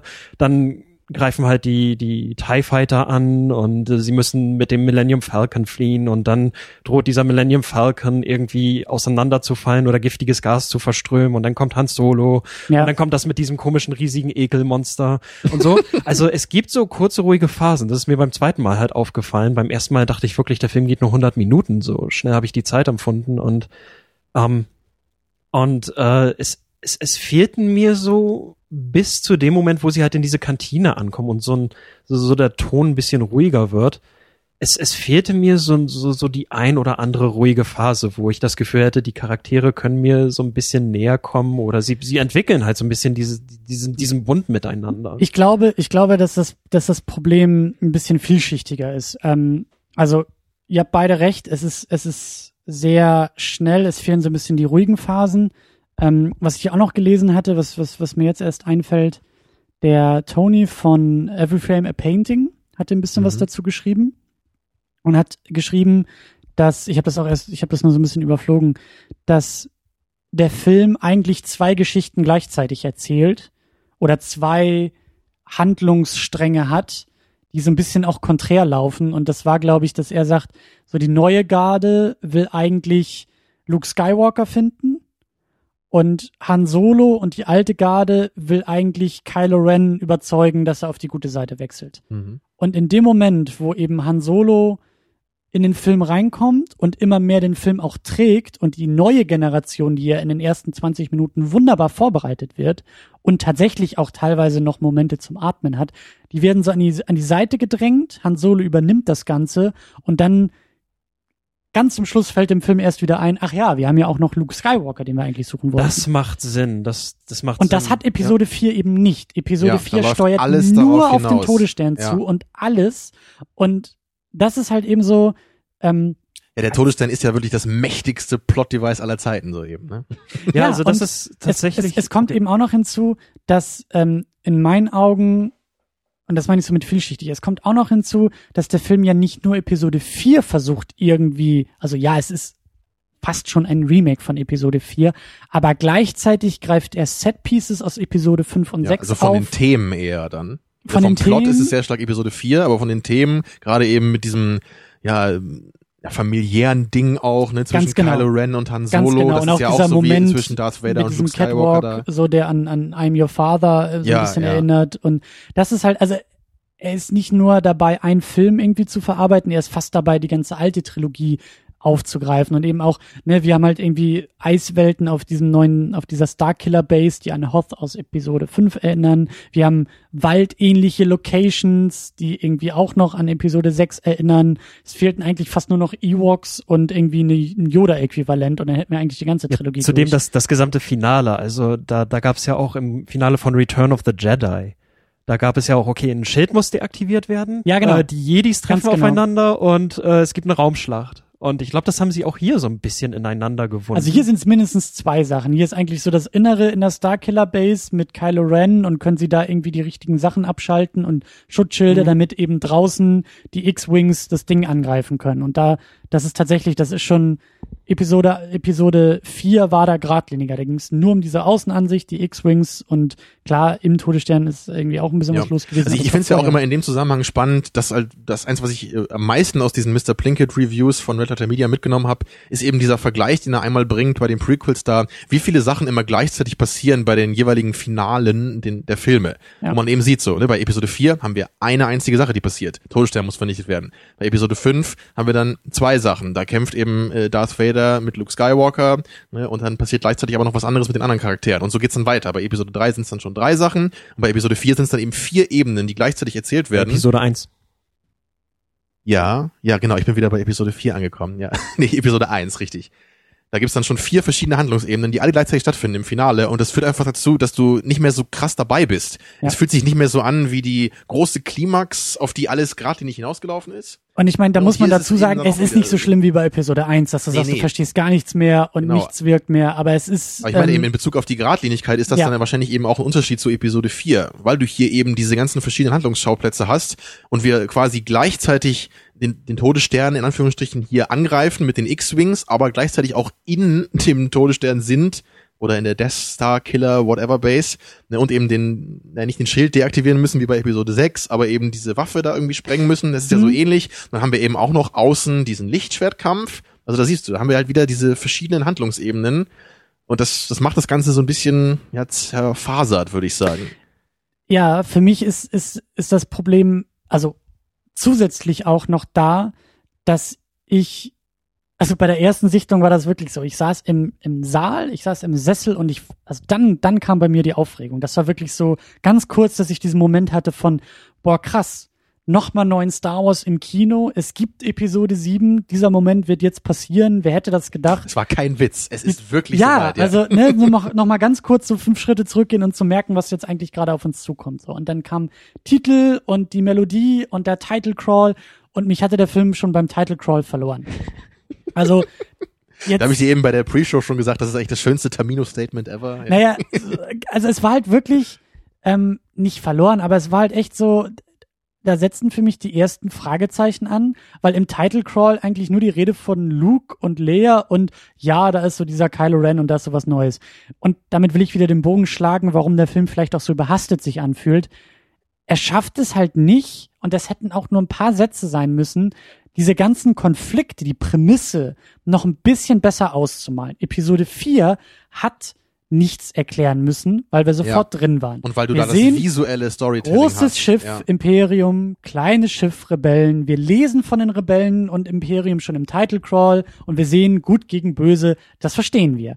Aber wir haben jetzt einfach diese realweltlichen Umstände von 30 Jahre nach der, nach Episode 6 oder 25 Jahre oder was auch immer, nach Episode 6 und wir wissen, in der Filmwelt sind ja auch knapp 30 Jahre vergangen. Was ist in den 30 Jahren passiert? Gab Ja? es neue Taxations of Trade Routes? Naja, es ist halt eher, also mir reicht nicht zu wissen, dass Luke Skywalker sich irgendwie versteckt hält und Leia ihn sucht, sondern ich will wirklich wissen, was ist aus den Resten des Imperiums geworden, außer da gibt's jetzt eine First Order. Was ist mit der Republik los? Ja, die gibt's noch, aber warum gibt's da jetzt irgendwie eine, es sind ja keine Rebellen mehr, es ist jetzt eine, was war das? Re Resistance. Resistance. Ja. Die mit den Freien Republiken zusammenarbeitet. Das ist auch Ja, eine Frage. Müsste das nicht eine Armee oder so? Genau, warum haben die. Republiken nicht irgendwie eine Armee, Haben die sie gegen ja. diese First Order kämpft? Also Oder- sie haben ja eine Armee, da, davon war jetzt auch die Rede im Film. die Starkiller Base hat ja anscheinend den Hauptsitz der Republik zerstört. Und da war Ja, auch die, eine Armee. die haben doch wirklich Coruscant auch zerstört, oder? Das Genau. war doch einmal Coruscant, was man da in so ein paar Ja, Aufnahmen das ist so eine gesehen Frage. hat. ne? Das, es bleibt noch so ein bisschen ambivalent, ob das tatsächlich so ist oder so. Also es wird halt nur, nirgendwo erwähnt. ich Das weiß ist auch nicht- Doch, es gibt so einen Satz, der irgendwie sagt, ganz am Ende, als sie da diesen, diese Starkiller Base angreifen, da heißt es so von wegen, ah, jetzt wäre aber die Armee der Republik äh, unsere große Hilfe gewesen, aber die wurde ja zerstört. So, Aber wurde Coruscant mal erwähnt, der Name? das nicht. Weil- Aber weil es wurde kann, halt so es kann ja noch andere Städte geben auf Planeten, so also oder andere Planeten, die nur aus Städten bestehen. Man weiß es ja nicht. Man sieht ja nur diesen einen Shot da. Ja. Man man weiß ja auch nicht genau, wo das alles spielt. Ne? Also wer, wo da welcher Planet ist und ich habe mich auch einmal gefragt, okay, sie sind da jetzt auf diesem Waldplaneten und dann sehen sie oben, wie gerade Coruscant zerstört wird. Ach so, sie sind da nebenan oder also ich, ich habe da nicht so ganz das Gefühl gehabt, wo sie gerade sind, so in diesem Star Wars was, Universum mich halt, einfach. was mich halt interessiert oder oder ähm, irritiert hat, war, dass eben die politische Situation ein bisschen vage gehalten ist. Also es war so ein bisschen diffus dadurch, okay, es gibt diese First Order und sie scheint Ja. eine Macht in der Galaxie zu sein, aber dann gibt es auch sowas wie freie Systeme und so. Wie stark ist die First Order und ähm, gibt es da politische Streitigkeiten? Und es muss ja auch nicht ähm, ausdiskutiert werden im Sinne von zwei Figuren setzen sich auf eine Couch und reden fünf, 15 Minuten, sondern es die gute alte ich ich meine, ich mein, selbst, selbst in A New Hope, da gab es halt immer so Seitenkommentare wie der, der Senat wurde aufgelöst und der Imperator hat gerade das getan. Und das ist ausreichend. Und Ja. so Da ist es aber halt nicht so wichtig für den Plot. Ne? Hier würdest du dich halt schon fragen, du hast ja jetzt vor allem auch den Kontext zu diesem Imperium, den du Genau das wollte ich sagen, Filmen, ja. ne? Der Kontext ist das Entscheidende. Episode 4 hat bei Null gestartet, hat keine Voraussetzungen machen müssen und der Witz war ja sozusagen, dass Episode 4 auch, auch als Episode 4 ja irgendwo mittendrin anfängt. Und das bisschen Vorgeschichte war im Title Crawl auch verarbeitet. Imperium, Rebellen, das verstehst du sofort. Und jetzt, dadurch, dass wir halt eben drei sehr, sehr gute äh, Star Wars-Filme hatten und drei ziemlich bescheuerte Star Wars-Filme hatten, gehen wir jetzt alle in Episode 7 mit einem Vorwissen rein. Und dieses Vorwissen wurde in meinen Augen halt für mich überhaupt nicht adressiert in den ersten paar Minuten. Also und das hat auch dazu beigeführt, dass ich das eben so hektisch und auch so ein bisschen, also das hat mich ein bisschen außen vor gelassen, weil ich das gebraucht hätte. Ich hätte gerne gewusst, und das wäre auch nur ein Absatz in einem Title Crawl gewesen, so, was ist in diesen 30 Jahren mit der Republik passiert, mit dem Ja, Imperium zumindest so ein passiert. grober Abriss. Ne? So, ja, und ein bisschen was kann man sich im Film erschließen. Okay, Kylo Ren ist einfach nur irgendwie so ein Fan von Darth Vader und eifert ihm nach, aber Weil das ist auch wirklich, schon, aber wirklich diese Frage, ne? Wie ist es dazu gekommen? Okay, er war Han Solos Sohn, er hat sich dann irgendwie verlassen, warum auch immer, das kann man ja später noch ausführen, aber er hat sich dann der First Order angeschlossen und er hat sich dann auch noch so ein Lichtschwert gebaut, einfach weil er Darth Vader Fan ist und, und deswegen haben sie ihn dann da aufgenommen oder das, was das ist überhaupt bleibt, die First also- Order? Was also es ist bleibt überhaupt alles sehr vage. So, wie, wie ist er da hingekommen? Ne? Was wollen die eigentlich? Wollen die das Imperium wieder äh, an die, also wollen die eine Art Imperium wieder aufbauen, so wie früher? Also haben die wirklich, sehen die sich als direkte Nachfolger des Imperiums so? Ja. Oder sind das einfach nur diese äh, Machtkonglomerate von dem Imperium, die sich irgendwie zusammengeschlossen haben? Vor allen Dingen, ja, vor allen Dingen, das, das war so der entscheidende Punkt, der mich vielleicht auch irritiert hat. Ich habe Episode 6 halt eine Woche vorher gesehen. Und das war wirklich so diese, ich habe mich halt echt bei der Sichtung gefragt, okay, irgendwo muss ja die Brücke geschlagen werden. Also welche, welche Aspekte werden aus Episode 6 herausgegriffen, die eine Fortsetzung rechtfertigen können. Und ich saß wirklich vor dem Film und dachte, hm, wenn man mal so drüber nachdenkt, wir sehen das Ganze nur aus der Perspektive von Luke und seinen Freunden. Wir wissen durch Luke, dass der Imperator auf dem, also das, das ist, war ja eigentlich auch nur ein Geheimnis, dass der Imperator auf dem Todesstern war, auf dem neuen. Die Redemption von Darth Vader haben wir auch nur mitgekriegt, weil Luke dabei war. All das sind eigentlich Dinge, die nach außen sozusagen in die, in die übrige Galaxie von Star Wars eigentlich gar nicht hätten vordringen müssen. So diese, okay, der Todesstern ist zerstört, aber das, der Todesstern selbst ist ja nicht alles, was das Imperium ausmacht. Da fliegen jede Menge Sternzerstörer durch die Gegend. Da gibt es immer noch irgendwelche Unteroffiziere, die dann höchstwahrscheinlich einfach nach oben gespült werden und sagen, ja gut, jetzt übernehmen wir. Also wenn, wenn man das mal wirklich ein bisschen realistischer betrachtet, müsste man eigentlich eher sagen, gut, das Imperium hat damals wahrscheinlich eine recht große Schlacht verloren. Aber Ja, warum sollte aber es geht halt weiter. Genau, also warum sollte dieser eine Todesstern, den sie verloren haben, das gesamte Imperium erschüttern? Genau. Ich, das stelle ich mir jetzt, genau. das müsste halt so sein, wie jetzt irgendwie, wenn Nazi-Deutschland so die Bismarck verliert oder so. Das ist halt schon ein einschlagendes Ereignis dann, aber nicht sofort äh, das Ende des Regimes dadurch.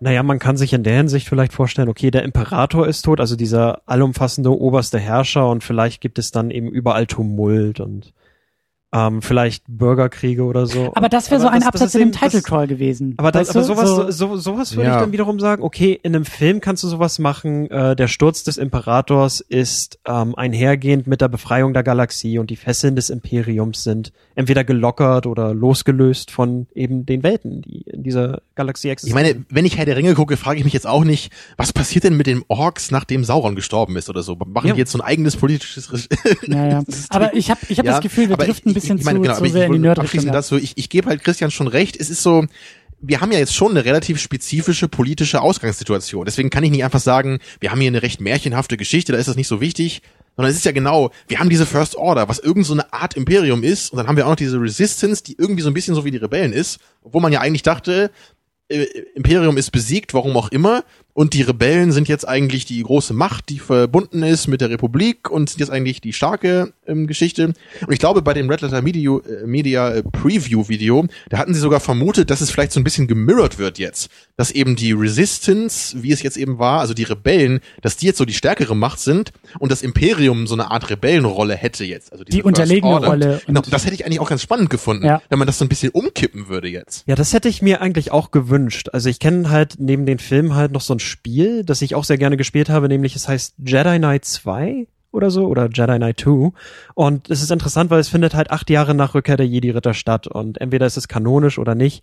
Jedenfalls, da sind halt so Imperiale so im Schatten und sie verbünden sich halt mit irgendwelchen dunklen Jedi oder so und sind halt so ver versprengte Splittergruppen. Ja. Und sowas hätte ich mir eigentlich gewünscht und vor allem, äh, was mich halt, was ich halt so, glaube ich, so ein bisschen für mich ausklamüsert habe, der Plot, wo Kylo Ren irgendwie Luke Skywalker sucht, um die letzten Jedi halt zu töten, der hätte auch mit diesem Setting funktioniert. Ja, vielleicht Ja. nicht so sehr dieser galaktische Konflikt mit der Starkiller Base und irgendwie der Resistance oder so, aber dieser kleine Plot, wo Kylo Ren irgendwie auf der Suche nach Luke Skywalker ist, um ihn zu töten, der hätte auch eben mit diesem Setting wunderbar funktioniert. Und deswegen ist das auch so eine Enttäuschung für mich auch schon vom, vom Title Scroll an, dass so massives Potenzial, einfach so eine Welt nach dem Krieg mit dem Imperium zu zeichnen und eben ein anderes Setting zu etablieren, vielleicht einen neuen Weg zu gehen. Ähm, das hat mich schon gleich von Anfang an enttäuscht, so ein bisschen, dass es einfach nur so ein Reset ist und dass wir dieselbe Ausgangslage haben, Ja. nur ein bisschen diffuser, ein bisschen weniger klar. Ja, also abschließend von dem Thema jetzt, äh, zu dem Thema von mir. Vielleicht lag es einfach daran, dass man eben ein bisschen Angst hatte, zu sehr in den Prequel-Modus zu verfallen, weil da gab es ja eben sehr viel Political Talk. Äh, Aber ich würde da halt immer sagen, ich habe da prinzipiell eigentlich gar kein Problem mit. Das Problem bei den Prequels war, dass du einfach nicht verstanden hast, worüber die da reden und was das alles soll, ne, wie das da funktioniert hat. Aber Weil- ich habe prinzipiell ne, nichts dagegen, wenn man ein bisschen politische Tiefgründigkeit in dieses recht märchenhafte Star Wars-Setting reinbringt. So, das, das kann meiner Meinung nach funktionieren. Und hier war es eben die für meiner Meinung nach immer paradoxe Bezeichnung Safe, indem wir einfach genau das gleiche nochmal machen, was wir schon mal hatten in, dem, in Episode 4. Weil Safe heißt ja eigentlich so nach dem Motto, es kann nichts schiefgehen. Aber im Grunde ist es halt immer so, wenn ein Film auf Safe angelegt wird, zumindest bei mir ist es dann meistens so, dass die Chance, dass er scheitert, viel, viel größer ist, weil ich eben nicht das gleiche nochmal sehen will. Das ist, das ist so der entscheidende Punkt. Es, ähm, es gab da auch im Vorfeld in der Produktion und ich habe es leider nicht geschafft, das nochmal ein bisschen genauer nachzurecherchieren, aber es gab halt irgendwie wohl diesen Punkt, dass dieser Michael Arndt, haben wir jetzt auch gerade eben im Cast gar nicht erwähnt, J.J. Abrams hat das Ding ja gemacht, aber das wissen wir auch alle, aber Michael Arndt hat wohl irgendwie das erste Drehbuch geschrieben. Das ist irgendwie auch, äh, ich glaube, der Autor, der irgendwie Toy Story 3 gemacht hat und so. Ähm, und im ersten Drehbuch war es wohl so, dass die alte Garde eher so glorifizierte Cameos haben sollte. Und dann, als J.J. Abrams übernommen hat und auch noch den Lawrence Kasdan dazu geholt hat, der ja auch äh, Empire Strikes Back geschrieben hat und Was ich ja glaube, die große News dann war, so, oh mein Genau. Gott, jetzt kriegen wir wieder die alte Qualität von Episode 5. aber Abrams, Abrams hat wohl auch mit Ansage ähm, gesagt, ich will mit den alten Leuten zusammenarbeiten. So, das ist meine Chance. Ich mache diesen Mhm. einen Star Wars Film. Das ist meine Chance, tatsächlich so eine Art quasi Remake von Episode 4 zu machen. Und ich will mit diesen Leuten arbeiten und ich will die in meinem Star Wars haben. Und dann kam wohl erst ein neuer Umschrieb des Drehbuchs, der die viel mehr reingezogen hat, also viel wichtiger gemacht hat, die Figuren. Deswegen wundert mich das eigentlich auch nicht, dass sich da so Art zwei Stories rauskristallisieren, die gegeneinander arbeiten, weil das wirkt tatsächlich so ein bisschen so, als ob da beide Drehbuchversionen zusammengeklatscht wurden. So Abrams hätte am liebsten vielleicht gar nichts mit neuer Generation machen wollen, so ungefähr. Das kommt alles von dem Michael Arndt und der Michael Arndt wollte eigentlich nichts mit den Alten machen und das kommt alles von Abrams. Ja. Lass mich diese schöne Aussage von dir mal nutzen, um vielleicht ein bisschen konkreter in ein paar Szenen einzusteigen. Sehr gerne. Weil nämlich genau dieses Gefühl, was du gerade beschreibst, dieses, ähm, da sind irgendwie mehrere Drehbuchschreiber oder mehrere Ideen so irgendwie die zu gegeneinander erkennen. arbeiten. Genau. Und das, das war halt für mich zum ersten Mal der Fall, als äh, sie diesen neuen Wüstenplaneten, dessen Namen ich mir einfach nicht merken kann. Jakku. Jakku, ja. Das, als sie den verlassen mit dem Millennium Falcon und dann da äh, im Weltraum treiben und den Millennium Falcon reparieren wollen und dann eben von Han Solo eingesammelt werden. Ja. Wo ich mir einfach nur denke, so, erstmal natürlich typisch wieder, was ist denn das für ein Zufall? Da kommt gerade Han Solo vorbei, so, und sie sind gerade in seinem ehemaligen Schiff, stranden da im Weltraum. Und Nee, das nee, ist, ähm, er hat sie ja gefunden, weil sie irgendwie so ein Tracking-Device hatten. Aber das ist ja, auch ja, nur so genau. Aber es ist so, das erste Mal in Jahren wird Ja, dieses ja. Schiff wieder benutzt und dann ist gleich Han Solo da und äh, sammelt sie ein. Und äh, ich dachte mir einfach, warum muss das Han Solo sein? Ne? Das ist doch die perfekte Gelegenheit, um irgendwie so einen sympathischen, kann ja sogar irgendwie so eine Art Schmuggler oder irgend so Schrotthändler, irgend so Charakter sein. Völlig neues Simon Gesicht. Peck gespielt werden, wo wir den auch schon haben eigentlich. Das doch die perfekte Rolle für Simon Peck. Irgendwie so ein, so ein bisschen verschrobener, sympathischer Ja. Typ, der halt irgendwie sein eigenes Business eigentlich so da hat, ne, vielleicht irgendwie alte Schiffe irgendwie wieder aufmotzen will und die vertickt oder irgendwie sowas, ja. Und dann freunden sie sich mit dem an, er hilft ihnen ein bisschen, bringt sie dann äh, zu dieser Bar äh, oder sowas. Ne, und das, das wirkt für mich einfach so, als hätte das eigentlich jetzt äh, so vom Skript her da passieren müssen. Aber da wir halt irgendwie den alten Han Solo irgendwie einbauen müssen, ne, muss der halt da mit irgendeinem alten Frachter immer noch durch, durch das Weltraum dackeln, obwohl er halt in Episode 4 sch- schon zum General gemacht wurde. Und dann müssen wir halt später alles äh, dann irgendwie wieder, ne, ja, äh, dann Leia und er haben sich zerstritten und sein Sohn hat sie verlassen, deswegen ist er dann wieder Schmuggler geworden, weil das irgendwie seine Art war, damit fertig zu werden.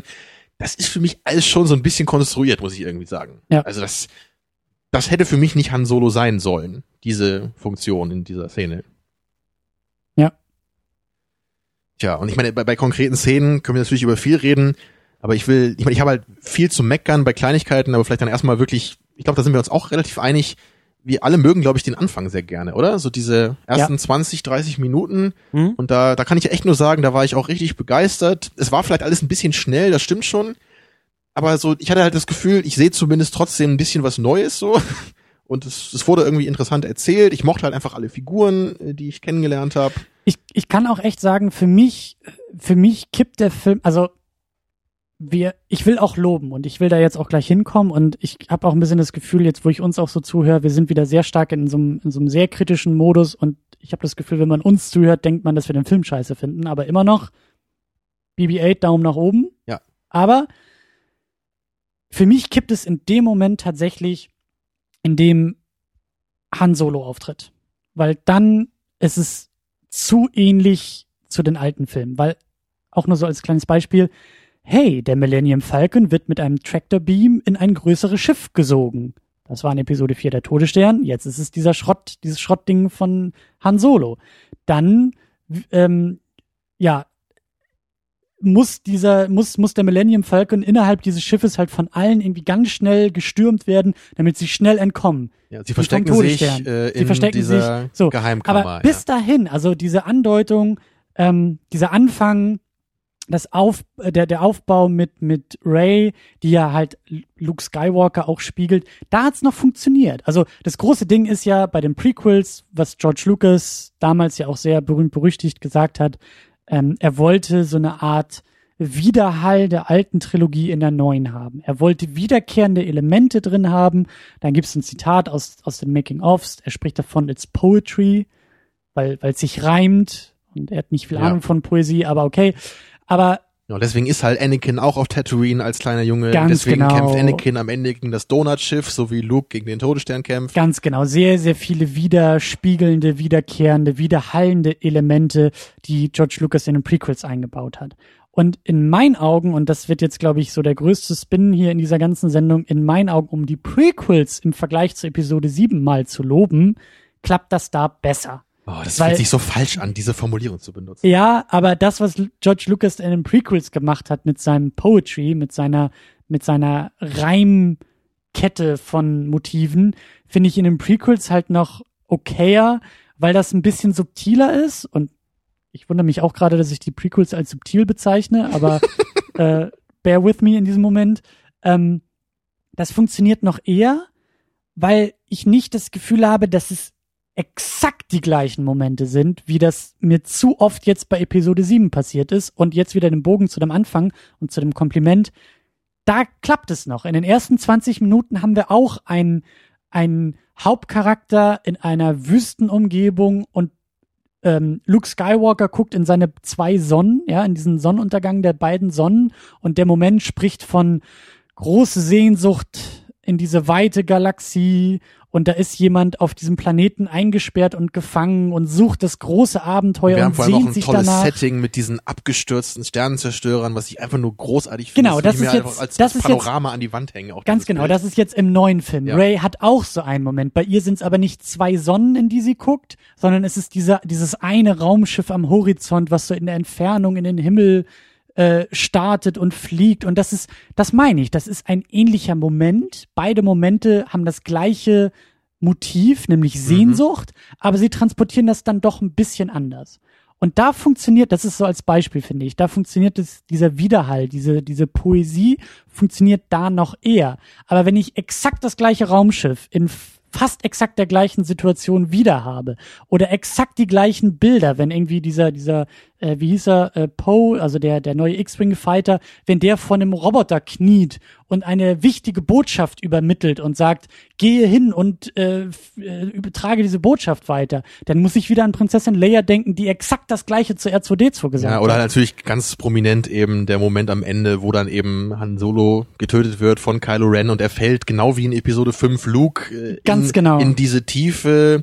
Äh, und ich, ich war schon auf die Special Edition, wo noch äh, der Schrei dann kommt. Aber Ja, genau. Also um, um, um das kurz, äh, und ich will dann tatsächlich in, in, in, in, größ, in größeres Lob auch äh, ausbrechen, aber ich finde es halt sehr, sehr schwierig, das ist eine sehr dünne Linie, wie dieser Film versucht, diese Poesie reinzutragen, diese Spiegeln, diese, dieses sich reimen, sich wiederholen von Dingen. Ähm, da bin ich eher auf der Seite, dass ich sage, lass es lose Motive sein, lass es irgendwie eine Eltern-Kind-Geschichte sein, Generationen werden weitergetragen, Abenteuer, all das, ja, ein motivisches, eine motivische Aufnahme, Wiederaufnahme, finde ich okay. Aber wenn es halt einfach so ein krasses Plot-Remake ist und Plot-Points übernommen werden und wir einen dritten Todesstern haben, dann ist mir das zu viel. So, und das ist halt, äh, ja, eigentlich, wie gesagt, wollten wir loben, das machen wir auch gleich. Und Hannes, du wolltest noch unbedingt was sagen. Ich wollte den Film loben. Also, was, es. also mit erhobenen Händen so. Okay. Also, Du wirst keine Anschuldigung. Ich, Ja. ich, ich lobe ja schon, ich lobe ja schon. Okay. Also was ich dem Film auf jeden Fall wirklich loben, also worin ich ihn loben möchte, ist eben auch der Umgang mit den Effekten. Das haben wir, glaube ich, schon getan oder so. Also Ja, ich aber hab wirklich wiederhol's selten- nochmal. Das ist selten in einem Film erlebt oder in einem Blockbuster-Film der jüngeren Zeit erlebt, dass wirklich so viele praktische Props verwendet worden sind und Ja. diese ganzen Drehorte. Und auch die Tatsache, dass eben dieses CG, die, die CGI-generierten Kulissen eben mit diesen praktischen Kulissen vermengt werden. Ja. Und du hast halt eben einerseits das Gefühl so, dass das riesige, imposante Orte sind, aber dadurch, dass du im Nahen halt immer noch so siehst, dass das eben echte Props halt so sind, echte Bauten, hast du auch das Gefühl, du kannst es anfassen. So. Also vor allem die ganze Innenwelt von dem Sternenzerstörer oder von dieser Basis fand ich echt super. Das sah Ja. alles wirklich echt aus. Das sah aus, als wäre da viel Aufwand in die Sets gesteckt worden. Oder halt eben Jakku, diese, diese, diese Wüstencamps, in der, in denen Ray auch irgendwie ist und, und da ist so viel handgemacht und das ist halt, das funktioniert und da ist der Film auch sehr, sehr erfolgreich. Er hatte ja eigentlich diese, diese, ähm, er musste ja gegen die Prequels anarbeiten. Das Marketing und die Vorbereitung hat's ja schon getan. Das haben die Trailer ja immer wieder gemacht. Das hat Making-of-Material im Vorfeld. Das war ja das erste Argument, was jedem wirklich eingetrichtert wurde. Hier sind praktische Effekte. Hier ist kein oder nicht nur Greenscreen. Wir sind in der Wüste. Wir haben hier richtige X-Wings rumstehen. Also freut euch drauf. Hier ist wieder ein handgemachter Film. Ja. Und das ist, das geht voll auf. Also der Look und auch das Feeling über eben solche ästhetischen Sachen, das geht bei uns allen Und durch was- die Bank weg auf. was- Bis vielleicht eben auf das Creature-Design. Okay, aber das ist so, so würde ich sagen, da wiederum, der da hatte ich auch das wieder. Okay, wir hatten einerseits computergenerierte Kreaturen auch so im Hintergrund zu sehen und dann hatten wir auch wiederum welche mit echten Masken. Genau, und die mochte und ich, ja. Und äh, wie gesagt, es, es fühlt sich echter an, wenn man zwischendurch eben einfach echte plastische äh, Ja. Gestalten halt hat. Und dadurch ist das andere, es, es fühlt sich halt weniger schlimm an. Und der zweite Aspekt, den ich halt auch noch loben wollte, sind so kleine Worldbuilding-Details. Also ich mochte total gerne dieses, die, diese Nahrung, die sie bekommen haben, Ja. die, die, die löst sie so in heißem Wasser auf und dann verwandelt sich das in so ein Brötchen. Ja. Und ich dachte, Lembersbrot. Ja. und das ist einfach cool. Solche, solche Details mag ich einfach deswegen, weil ich dann das Gefühl habe, okay, das ist eine lebendige Welt. Die interagieren die Leute mit Technologie und sie haben halt diese Sachen, die ihnen halt so das Leben erleichtern oder womit sie halt, halt, halt in dieser Welt halt leben und umgehen.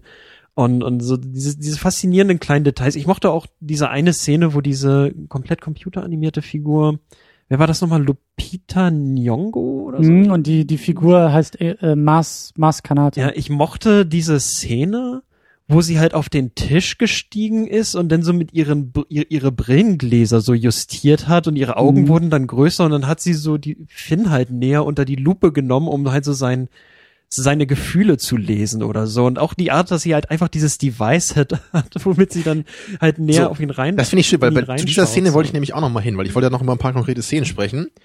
Erstmal äh, ist das halt auch, wie du vorhin schon sagtest, so der erste Moment in dieser neuen Cantina-Szene, in Anführungsstrichen, wo wir mal ein bisschen Ruhe bekommen in den Film, wo wir mal ein bisschen mehr Dialog haben und es Mhm. erstmal nicht mehr Action ist.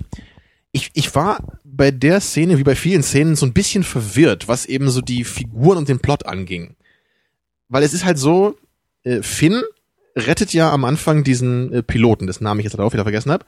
Mhm. Äh, er hilft ihm ja zu entkommen und er riskiert ja enorm viel dafür. Ne? Also da dachte ich, okay, er will jetzt, er will nicht Teil von diesem Imperium sein, er kann halt nicht irgendwie Zivilisten umbringen, verständlicherweise, das will er nicht. Aber dann, dann hilft er ja auch äh, Ray dahin zu kommen, zu diesem Ort. Aber dann plötzlich sagt er halt so, nee, wir können nicht jetzt irgendwie versuchen, gegen, gegen diese First Order zu kämpfen. Ich weiß genau, wie stark die sind und äh, ich muss jetzt flüchten oder so. Und das, das fand ich irgendwie merkwürdig, weil er hat ja am Anfang extrem viel riskiert. Also er hat sein Leben riskiert, um diesen Piloten da rauszuhauen. Nee. Also, Da wollte er selber aber sich selber auch retten. ja gut, aber ich würde mal behaupten, dass es eine bessere Möglichkeit gegeben hätte, für ihn irgendwie abzuhauen, als auf diese Weise. Also davon gehe ich jetzt mal aus. Er Naja, hätte, das, ich meine, er hätte sich ja irgendeinen Moment irgendwie suchen können, wo sie irgendwie eine Außenmission haben und dann verdrückt er sich oder irgendwie sowas. Und deswegen fand ich es halt ein bisschen komisch, dass er danach einfach gesagt hat, okay, es geht jetzt nur noch um mein eigenes Schicksal. Und eigentlich hatte ich ja auch das Gefühl, dass er, also dass die Ray ihm halt ein bisschen was bedeutet so. Und das Mhm. wurde ja auch da schon angedeutet mit dem Abschied. Das, das fand ich ein bisschen merkwürdig, dieses so, ich muss jetzt auf jeden Fall mit irgendeinem Piloten jetzt hier abhauen und äh, ich verstecke mich jetzt den Rest meines Lebens so. Also, fand euch halt- nicht so? Also ich fand es ein bisschen komisch. Ich fand diesen Konflikt, glaube ich, diesen inneren Konflikt ein bisschen sehr seicht. Okay, er ist äh, jetzt mit dieser Ray unterwegs und er ist halt ein Deserteur, oh, aber er tut so, als wäre er ein Rebell. Und am, am Ende ist halt so, wird er halt aufgelöst, indem er ihr sagt, okay, ich äh, mag die First Order nicht, aber ich bin halt ein Deserteur und jetzt bin ich ein, oder ich habe halt so getan, als wäre ich ein Rebell. Ich, ich habe dich halt halt ein bisschen angeschwindelt, aber im Grunde ist die Ausgangslage immer noch dieselbe. Ja, und er Also, ist ja, aber ja, danach ist- ist, er ja auch nie wieder ein Feigling oder so. Dann nach, nach dieser kurzen Entscheidung ist er ja voll der Held wieder und äh, setzt sein Leben ein dann und so. Ja. also, das war so ein Hin und Her da. In Also die Hektik hat, die, die, die, die grundlegende Hektik halt bis zu dieser Kantinszene hat halt dafür gesorgt, dass so das Gefühl für die Charaktere, das ich bekommen habe, es war, es war zwar da, aber es hätte ein bisschen tiefer sein können, weil zwischen, also, also danach, so im letzten Drittel gibt es halt so em- emotionale Momente, wo halt angedeutet wird, dass sie so eine sehr tiefe Bindung im Laufe dieser gefühlt, ich weiß nicht, zwei Tage oder so, die sie unterwegs waren, entwickelt haben. aber, wisst, wi- aber wisst ihr, wo das Problem ist? Und da ist auch, finde ich, das Problem einfach, dass Han Solo alles überstrahlt. Weil wenn man sich vorstellt, die beiden oder auch die drei mit dem, mit dem Piloten, also Finn, Ray und ähm, Poe, Poe, sind ja, genau. sind ja, sind ja eigentlich so dieses neue Trio Luke, Leia, Han Solo auf eine gewisse Art und Weise. Jede dieser neuen Figuren spiegelt Züge der alten Figuren oder es ist die gleiche Konstellation mit neuen Figuren. Wir haben, wir haben den Protagonisten, ja, der, der ähm, Held mit Sehnsucht, das ist Luke und das ist Ray.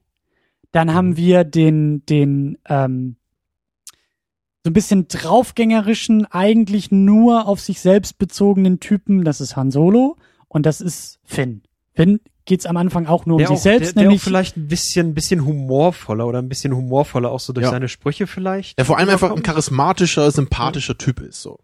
Ja, genau. So, Ja, und genau da, da spiegeln Solo. die sich halt wieder. Und Han Solo hat halt in Episode 4 den Vorteil, als es ja nur um diese, um diese ursprünglichen drei ging, dass sozusagen seine Wendung von, hey, ich bin hier das Arschloch, ich kümmere mich nur um mich selber, hin zu, das sind meine Freunde geworden, die will ich jetzt Ja, retten. was halt dieser wunderschöne Moment eben ist am Ende von Genau. Episode 4. Und der ist hier ein bisschen dadurch verwehrt. Also die Grundidee ist ja auch die gleiche, dass Finn eigentlich auch sagt, ich will nur Genau. weg vom, Erst von wendet der er sich First ab, Order. aber kommt dann doch wieder zurück. Es Und am passiert nur innerhalb Ende- von drei Minuten so. Ja. Genau, und Ja. am Ende kümmert er sich um Ray und sagt, hey, die ist mir doch was wert, weil das ist jetzt irgendwie und auch äh, ne, so die die die That diese, ass. Ja, rede weiter. Ja, also was ich nur sagen wollte ist, das Problem ist einfach, da fehlt der Raum, um das noch ein bisschen auszufüllen, weil Han Solo auf einmal in diesen Film halt reinstürzt, Ja. fast alles an sich reißt und sagt, jetzt geht's um mich und ich bin derjenige, der hier die, der, der das Ding weiterträgt. Und dann wirkt's am Ende dann wieder so ein bisschen, naja, aber jetzt hätten wir ein bisschen mehr Zeit gebraucht für Und unsere neuen Poe ist dann für dich Prinzessin Lea. Nee, er trägt eigentlich auch eine Menge von Luke in sich so. ja, passt ist halt nicht so, ganz, ne? Er ist halt natürlich auch ein bisschen tough, so wie Lea das auch war. Aber Ray, Ray hat auch Züge von Lea, weil sie am Ende dann doch gerettet werden muss, obwohl sie viel von ja. Luke und das eigentlich ist. sind, und, auf jeden Fall sind sie auch von der Präsenz im Film recht ähnlich, weil sie auf jeden Fall der am wenigsten wichtige Charakter dieser drei sind. ja, Ne? ja. Also Also- es ist nicht eins zu eins Genau, bei den anderen beiden finde ich es aber schon sehr ähnlich, die dieser, diese Züge Spiegelung. äh, und, und Charaktereigenschaften, die, das ist so ja, ein also was, was Ray und Finn angeht, passt es aber schon ganz gut zusammen. Genau. Und ähm, ja, wie gesagt, also Han Solo ist halt einfach, er ist zu, zu mächtig in diesem Film, er ist zu wichtig in diesem Film. Ähm, klar, wahrscheinlich auch, weil Harrison Ford gesagt hat, hier, also ich will Ja. sowieso nur diesen einen machen. Da, da Und stimmt halt dann einfach auch dieses, ich meine, das ist halt irgendwie, in gewisser Weise ist das halt echt ein Problem auch für die Dramaturgie oder, oder, halt- oder wirklich für das Drama des Films. Weil dieser Moment, zum Beispiel zwischen Lea und Han, der ist halt irgendwie, einfach durch die anderen Filme ist der emotional viel mehr so unterfüttert, als so die emotionalen Momente zwischen Finn ähm, und Ray. Obwohl die ja eigentlich jetzt wichtiger sind. So, das sind ja die Hauptfiguren und das ist jetzt deren neue Geschichte. Ja. Aber ich denke, wenn du jetzt wirklich mal im Publikum guckst, wer, also wer bei dem Moment, wo, wo sie ihn am Ende auf die Stirn küsst, ne, als er da ohnmächtig ist, der Ray, Mhm. also ob da die Augen feucht werden oder halt, äh, wenn Han Solo noch mal Leia in den Arm nimmt, ne, das ist halt, es ist halt ein bisschen unfair, einfach weil der Film da sich dem, den alten Film bemächtigt, um, Und weißt um was sein das Drama Stichwort- durchzukriegen. Weißt du, was das Stichwort ist? Nostalgie. ja, Du kannst ja. nur für die Dinge Nostalgie empfinden, die du kennst, weil das Ja. ist ja der Witz an Nostalgie und du hast halt keine Nostalgie für Dinge, die neu Genau, sind. und das nimmt aber einfach den neuen Figuren und deren, die, wie ich auch finde, sehr guter Beziehung, aber es nimmt dieser Beziehung den Raum, weil du einerseits eben emotional noch stärker bei anderen Figuren bist und weil du einfach von der Screentime dann nicht die Zeit hast, die andere Beziehung ein bisschen stärker auszuleuchten. Ja. Und das ist ja genau das, um halt Da auch stimme ich dir diesen, komplett zu, wollte ich nur sagen. um, um in diesen, Mhm. um, weil wir sind schon wieder, das ist eigentlich gar nicht negativ gemeint, sondern das ist ein großes Kompliment ja im Grunde genommen an die neue Besetzung, Eben. an die neuen Figuren, an diese neue Genau, Chemie, an gleichzeitig das ist neue halt Blut. eben ein bisschen der Frust eben da, weil man sieht so, Ja. der Look ist doch da vom Film Ja. und die Figuren sind doch super, die sind doch Ja. echt sympathisch, die können doch fast genauso gut wie eigentlich damals die alten Figuren den Film tragen. Und, und eine Sache, die ich halt auch äh, unbedingt erwähnt haben will, und äh, wie gesagt, also wir schaffen das, glaube ich, nicht sozusagen proportional zu von Lob zu der Zeit, die wir in das Lob stecken. so, das ist keine, das ist eine qualitative Entsprechung und keine quantitative, aber ich will wirklich sagen, dass mir Kylo Ren unfassbar gut gefallen hat und besonders jetzt nochmal bei der, bei der zweiten Sichtung. Also war er dein Favorit sogar von den äh, neuen Also- vier Charakteren im Grunde so, oder? ich ich gehe schon fast so weit zu sagen, ich finde ihn irgendwie cooler als Darth Vader. Also das ist so, Okay. also Also so weit würde ich nicht gehen. Klar, Ich- Darth ich Vader sagen- hat das Ikonische und hat Jahrzehnte auf seinem Buckel, aber ich finde, um das ganz kurz noch auszuführen und dann, dann darfst Ja, du ja. gerne Ja, einspringen. ja, ist gut. Ich, ich, ich, ich habe das Gefühl, ich liebe alles an dieser Figur. Das ist wirklich, ich liebe das Kostüm. Ich liebe diese Klamotten, diesen, diese, diese, diese schwarze Kutte, die er trägt.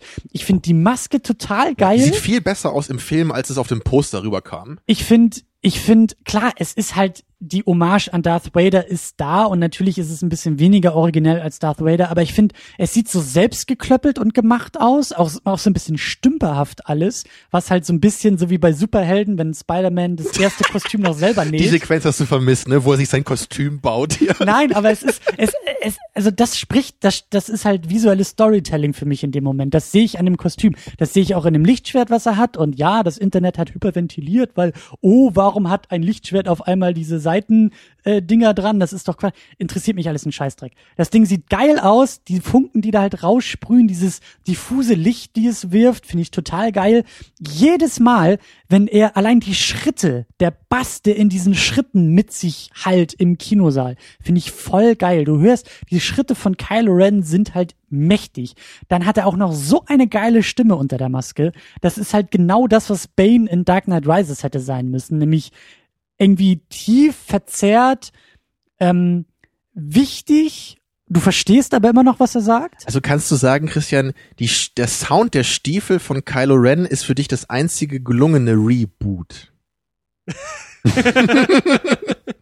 so, Hannes, wer ist dein Ja. Favorit von den vier neuen Ich muss Charakteren? auch sagen, äh, Kylo Ren, das, also ich habe ja schon so angedeutet bei Finn und äh, Ray, ich mochte die Charaktere eigentlich schon, aber ein bisschen, sie sind ein bisschen zu kurz gekommen, insbesondere im Mittelteil. Ich mochte die Art, wie sie eingeführt worden sind, aber im Mittelteil mh, und so dass halt diese sehr emotionalen Momente am Ende des Films, die fühlten sich für mich leichtig aufgetragen an. Ich wünschte, der Film hätte dafür ein bisschen mehr getan, damit sich das genuiner anfühlt. Ähm, aber Kylo Ren auch. Und der eine Grund ist, dass ich einerseits diese Wutausbrüche, ähm, einige Leute auf Moviepilot und woanders, die haben sich darüber irgendwie lustig gemacht, dass er wie ein weinerliches kleines Kind halt Und das finde ich gut. Und ich, ich, ich, ich hingegen muss da erstens sagen, die Wutausbrüche passen dazu, zu diesem Spruch, du gibst dich deinem Zorn hin und so weiter, du lässt so diesen Emotionen freien Lauf. Das passt ein bisschen zur dunklen Seite. Das wird ja immer gepredigt so, ne? Also Ja, gib, gib, Aber- gib dich deinem Zorn aber- und so. Und das andere, es, es verdeutlicht halt auch so diesen, diesen Konflikt, den er hat, dass er halt so, ähm, dass, dass er vielleicht auch in seiner Bosheit oder so dann das Ganze, dass, dass er halt so bewusst irgendwie so sich selbst davon überzeugen muss. dass verdammt, er, ich bin nicht wütend genug.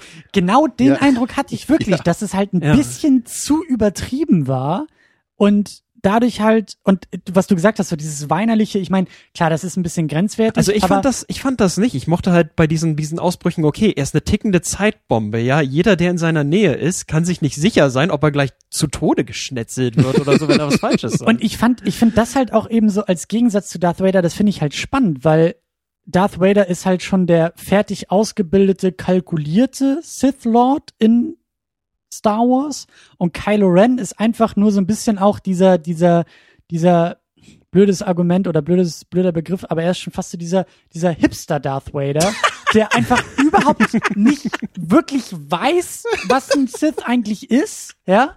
Der kennt auch nur die Mythen und kriegt dann ein bisschen was von seinem neuen Imperator erzählt und denkt, naja, jetzt habe ich eine schlechte Nachricht bekommen, ich muss jetzt mal richtig ein abledern, obwohl das gar nichts damit zu tun hat, ja. Und das gefällt mir Ablehnern eigentlich klingt daran. ein bisschen pervers. Nein, aber das, aber das, das gefällt mir daran, dass er einfach kein Darth Vader Ersatz ist, sondern ein möchte gern. Ja. Dass er deshalb, ich, ich glaube ihm das und das finde ich auch klasse. Adam Driver ist auch gut besetzt, auch als er die Maske abnimmt. Ich glaube auch an diesen Konflikt, den er hat, dass er eigentlich gar nicht sicher ist, ob er wirklich hundertprozentig auf die dunkle Seite gehört, ob das wirklich sein Weg sein soll. So ein paar Abzüge in der B-Note gibt's da auch noch, dass es manchmal ein bisschen, fand ich ein bisschen dick aufgetragen, Da möchte dass ich jetzt seinen gerne Vater mal, umbringt. da möchte ich so. nämlich Ich würde- jetzt gerne mal einhaken. Ja gut, Hannes, Ich, ich du sonst. wollte noch ein bisschen kurz weiter ausführen. Also was mir halt einerseits gefallen hat, ist äh, äh, auch dieses Design von seinem Helm, dass das halt so Dellen hat, dass es Risse Genau. hat, dass, dass ich auch das Gefühl habe, okay, er ist nicht dieser schwarze Monolith, sondern er hat so, er hat so Risse und dass das sich vielleicht auch in dem Design widerspiegelt, dass sie sich überlegt haben, und das andere, was, was wollte ich noch? Ja, genau, eben, dass er eben diese Maske trägt, nicht weil, wie bei Darth Vader, dass er halt so diese, diese unnahbare Präsenz hat und dass er darunter irgendwie so Brandmale oder so verbirgt, sondern weil er selber immer noch diesen inneren Konflikt auf seinem Gesicht teilweise trägt. Ja. Und weil er das eben verstecken muss, auch so Ja. vor den Sturmtruppen, das fand ich halt auch interessant. Ganz Und genau. ich mochte auch sehr, also, also bei dieser Begegnung mit Han Solo, da können wir auch gleich noch drauf kommen, äh, einerseits mochte ich nicht, dass er irgendwie sagt, I'm torn inside oder so, weil das sieht man halt auf seinem Gesicht. Man, man sieht das, die, die Szene impliziert das schon.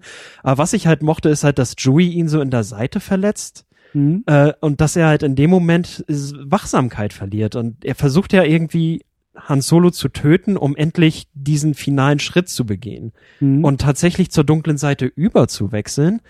Aber stattdessen, und da, den Eindruck hatte ich halt so, macht ihn das jetzt vielleicht nur noch mehr fertig oder schockiert ihn noch mehr und dass diese, dieses Schuldgefühl so und das, dieses, dieses Locken der, der, der, der hellen Seite, das halt immer noch in ihm ist. Und das, um das Lob auch noch äh, weiterzutragen, das ist genau das, was ich so finde ich dieses Poesieargument toll, zu sagen, da sind Motive, da sind Andeutungen, ja, da gibt es ein Widerspiegeln zwischen Darth Vader und Kylo Ren, aber es wird was Neues, was Eigenes draus gemacht. Es ist nicht einfach nur der nächste fertige, äh, abgeschlossene Bösewicht, der böse ist, weil er böse ist und dabei total cool rüberkommt, sondern wir werden jetzt, glaube ich, mit der neuen Trilogie sehen, neben der Heldenwerdung von Rey, auch die Bösewichtwerdung von Kylo Ren. Das ist so meine Hoffnung, dass er eben auch nicht am Ende von Episode 9 durch Rey oder Luke Skywalker oder wem auch immer zurückgeholt wird auf die helle Seite, sondern dass er viel, dass er, dass er als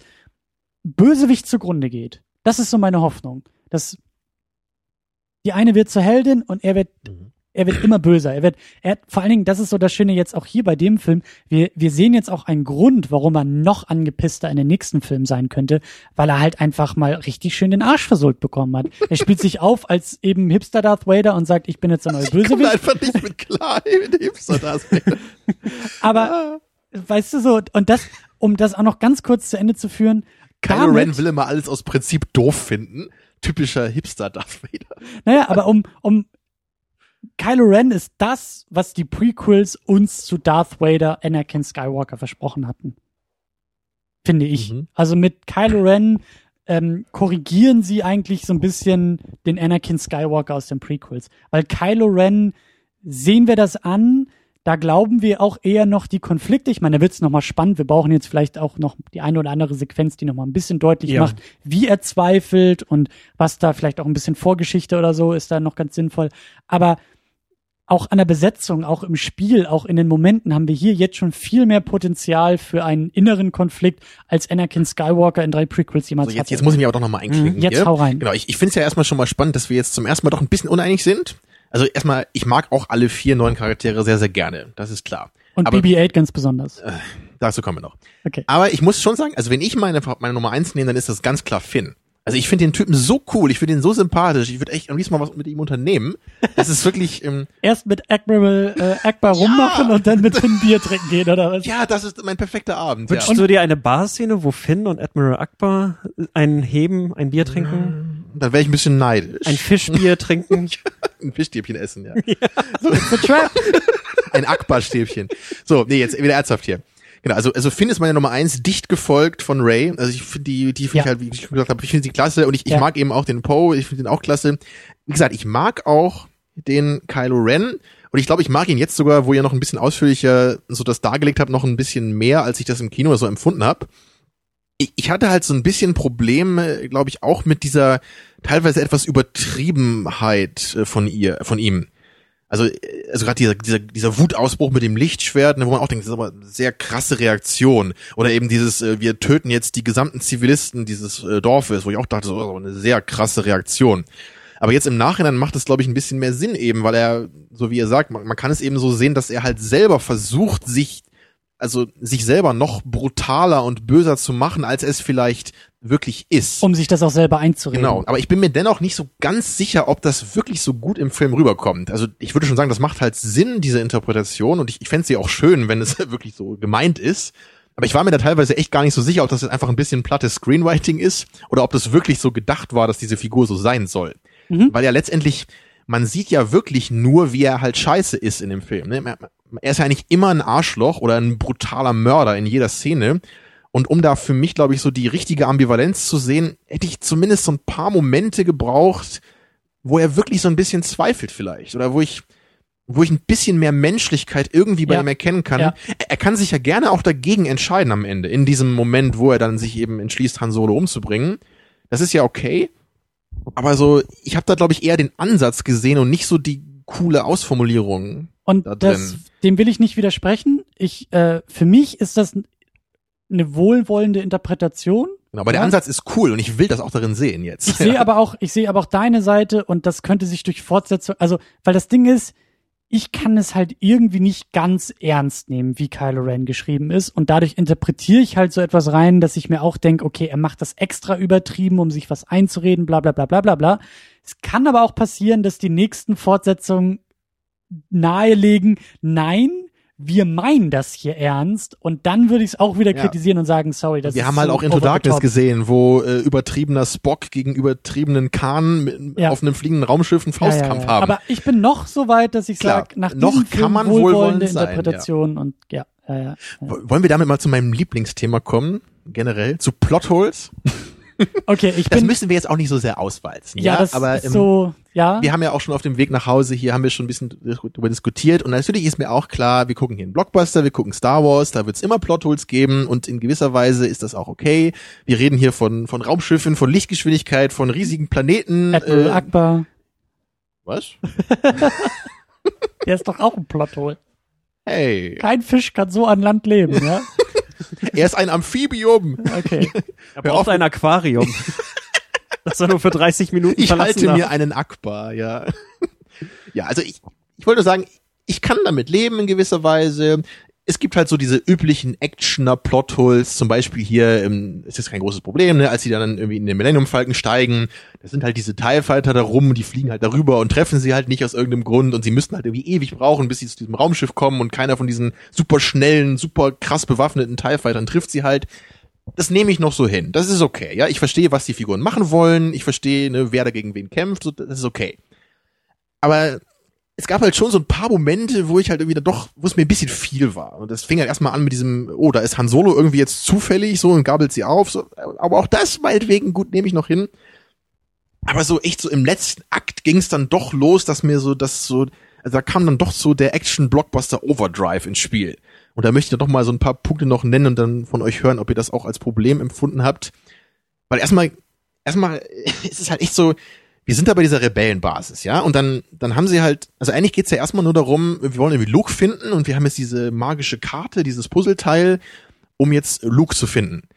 Aber gleichzeitig äh, kommt dann plötzlich dieser ganze Plan mit, wir müssen ja diese neuen Todesplaneten zerstören. Das wird ja auch nur so nebenbei dann plötzlich aufgemacht. Ja. Und dann ist eben, ähm, Finn ist halt da und Lea fragt, hey Finn, du kennst doch hier dich bestimmt aus, du bist doch beim Imperium, wie, wie, wie töten wir dieses Ding denn? Und er immer so, ja, ja, wir fliegen da mal hin, wir kriegen das schon irgendwie hin. Und sie haben halt irgendwie so in ein, zwei Minuten diesen ganzen Plan halt gefasst, wie, was jetzt diese riesige Aktion sein wird, also ohne das irgendwie langfristig vorzubereiten und zu planen. Ja, ja. Und im Grunde setzen sie sich danach halt irgendwie in die X-Wings und fliegen halt los. Und, und wir, wir sehen auch nicht mal, wie sie irgendwie dahin fliegen. Wir haben dann halt irgendwie so Cut auf den Millennium Falcon, der schlittert dann so durch den Wald auf diesem Planeten, landet da irgendwo.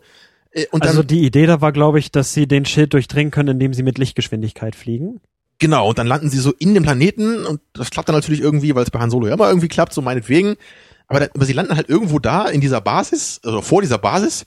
Sie kommen anscheinend völlig problemlos da rein, obwohl das ja so dieser zentrale Kern dieses ganzen Kampfplaneten ist. Da ist irgendwie ein Stormtrooper vor der Tür. Und, und außerdem scheint halt irgendwie Ray auch noch da irgendwie um die Ecke gefangen genommen worden zu sein.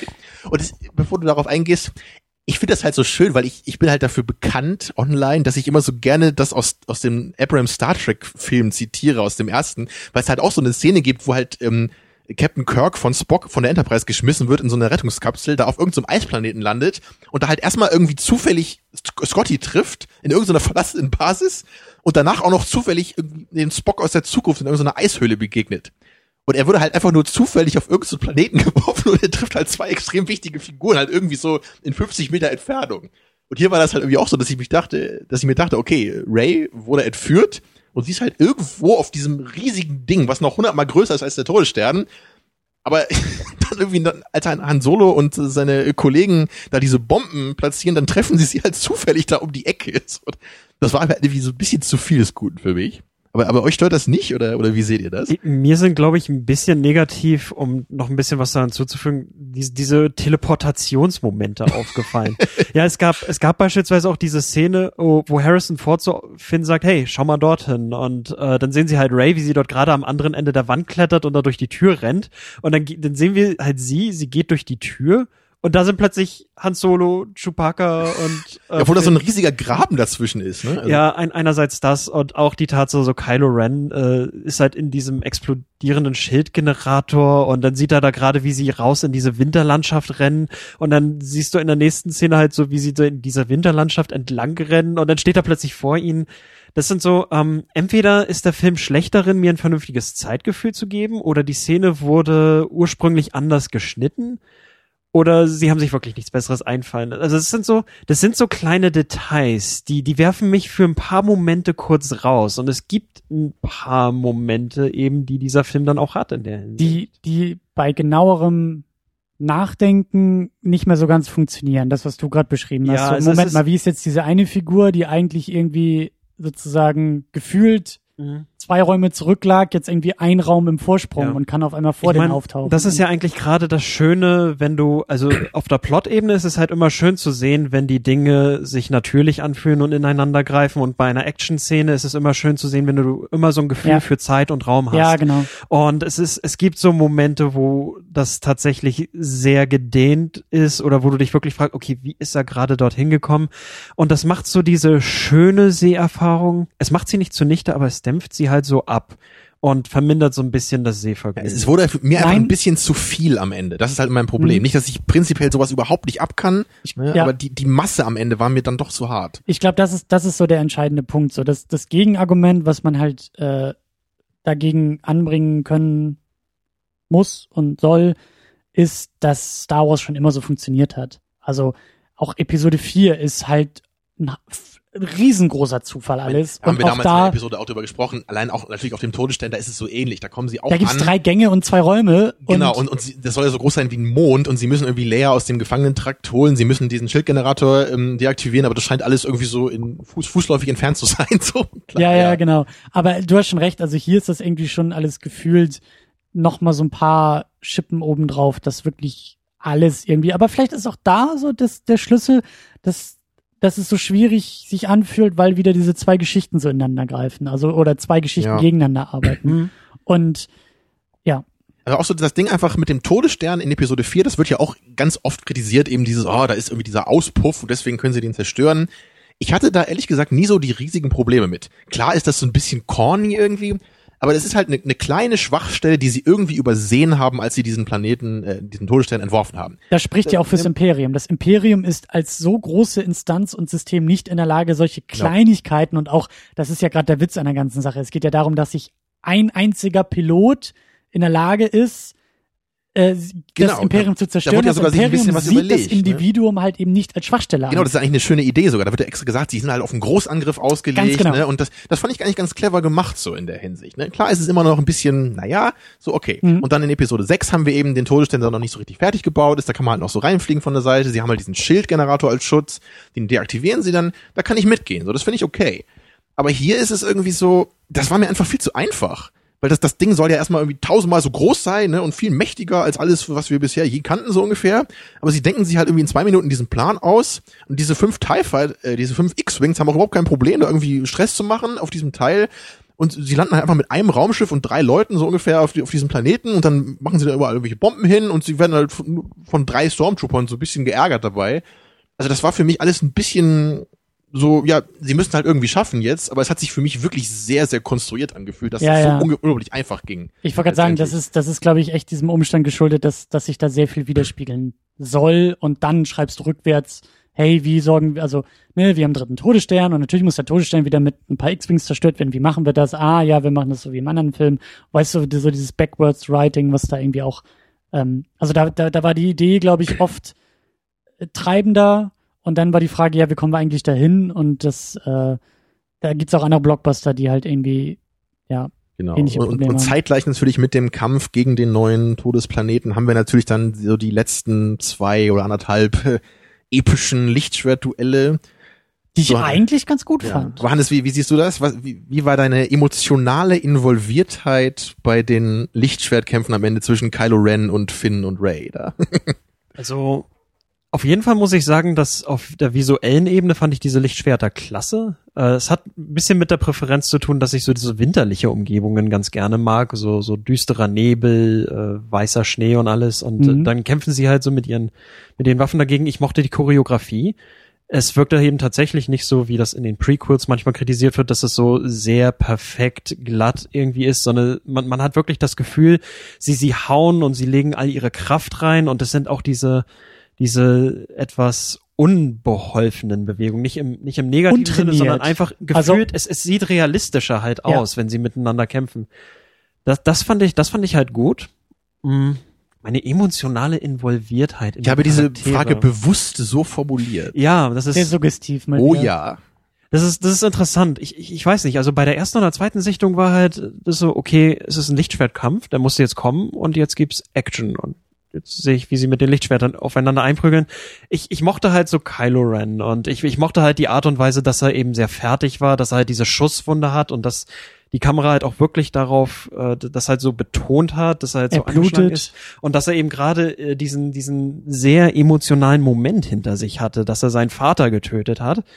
Äh, und, und, und jetzt ist er, ist er wahrscheinlich tatsächlich angepisst und wütend und, und will sich dann eben um diesen, diesen Jedi halt kümmern oder diesen aufstrebenden Jedi entweder ihm anbieten halt auf die, ihn auf seine Seite zu ziehen oder ihn halt zu vernichten. Das hat mir gefallen.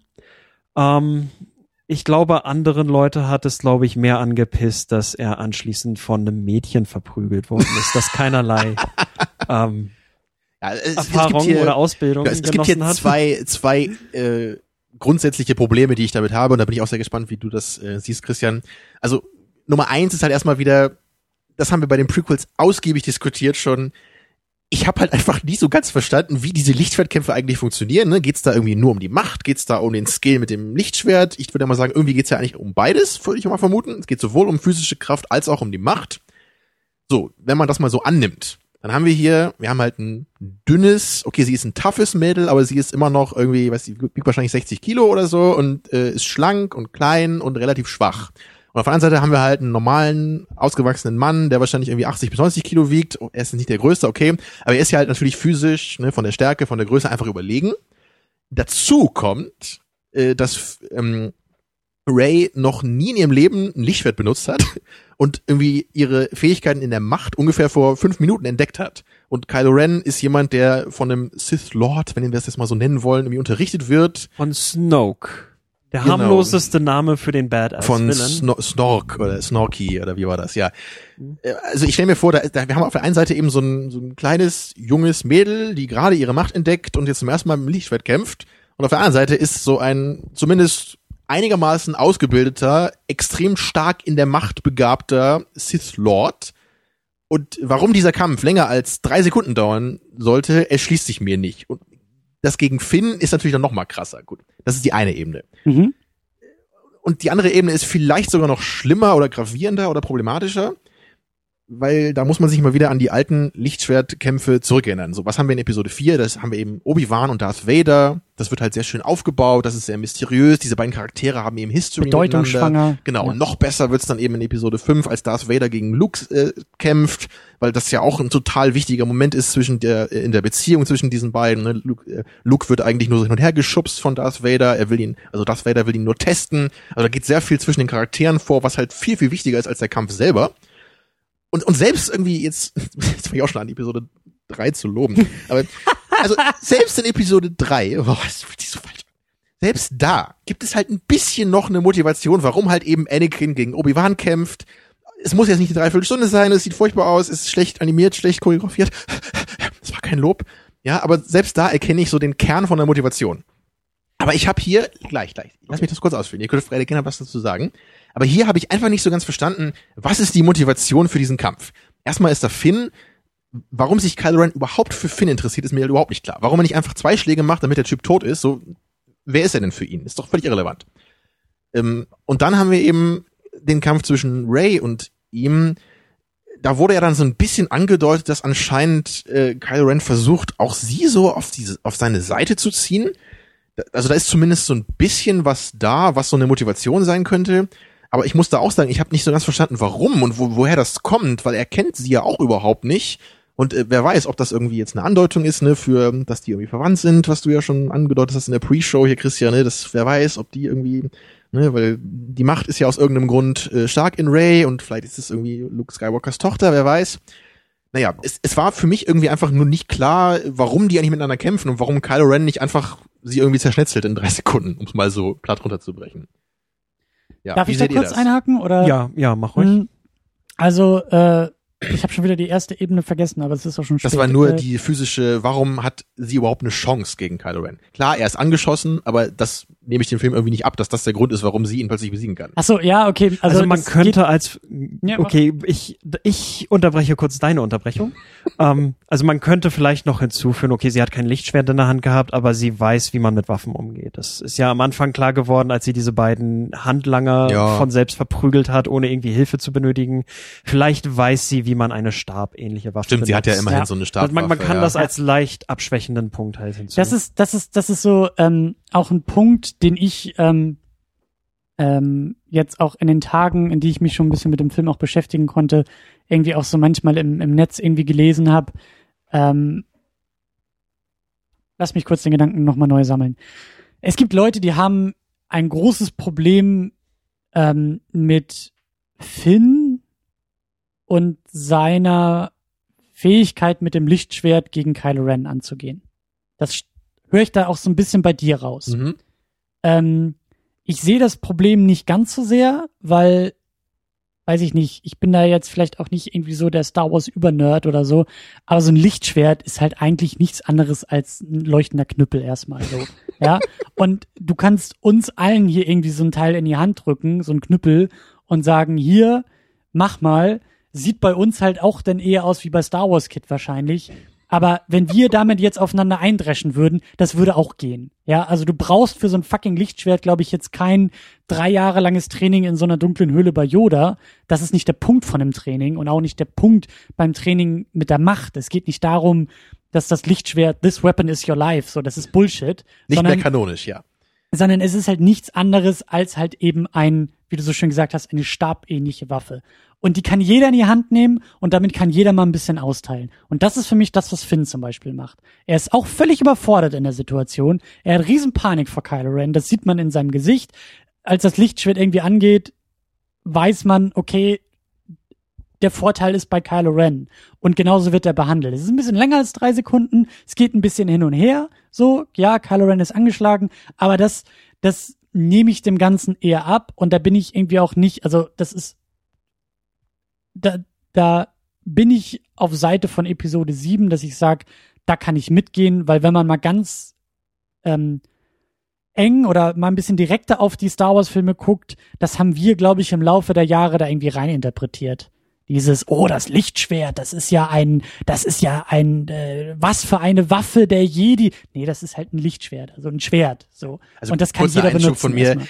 Ich meine, wenn ich The Raid 2 gucke, dann fange ich ja auch nicht an, bei jeder Prügelei zu erzählen, ah, wieso, wieso erschießen die sich jetzt nicht? Ne? Da kann ich natürlich auch machen. Aber ich, ich war einfach hier so, ich hätte mir einfach gewünscht, dass es halt einen Lichtschwertkampf gibt, der halt irgendwie so motiviert ist, wie das eben der in Episode 5 war. Und da, da Okay, war einfach okay, so okay, viel dabei. Ne? Okay, und hier war es deswegen so leer. Es Das war ist halt, was anderes. Genau, das ist, das ist ein anderer Punkt. Ich wollte jetzt erstmal nur drauf eingehen. Dass, Genau. und, und motiviert war das Ding in dem Moment, weil Finn greift zum Lichtschwert aus reiner Selbstverteidigung. So. Und die Mhm. klappt halt nicht lang genug und nicht gut genug, deswegen kriegt er den Arsch auch versohlt und den halben Rücken da irgendwie aufgeschlitzt. So, das Thema ist erledigt und das ist okay. Aber auch da Mhm. ist halt für mich so diese, dieses Mischmasch eigentlich Kylo Ren, der anscheinend auch nicht hundertprozentig ausgebildet ist, der selber noch zweifelt, der der, er ist selber gar nicht so stark, wie er sich irgendwie gibt. Er ist auch noch geschwächt und angeschossen. Das geht so in die Richtung von, hey, der ist auch nicht der perfekte Jedi. Und dass der Fehler macht und vielleicht auch mal einstecken muss in so einem Kampf, das ist okay. Und darauf zielt dann auch diese, dieser zweite Abschnitt in dem Kampf, nämlich zwischen ihm und Ray ab. Ja, das ist für mich auch alles ein bisschen zu überhastet, dass Ray, wie ihr so schön irgendwie gesagt habt, so vor fünf Minuten die Macht entdeckt hat und irgendwie schon sofort weiß, wie alles läuft und irgendwie sich behaupten kann. Hermine aber, hat das gesagt. Tamina hat das gesagt. Aber, und das ist halt so ein Ding, das ist mir auch erst bei der zweiten Sichtung aufgefallen, der Film deutet die ganze Zeit ihre Rolle irgendwie an. Ja, Mars Kanata fragt, glaube ich, irgendwie Han Solo, sag mal, wer ist dieses Mädel eigentlich? Als die da schon gleich irgendwie auftauchen und sie noch, glaube ich, nicht viel gesagt hat und bevor sie das Lichtfeld, glaube ich, irgendwie anpackt.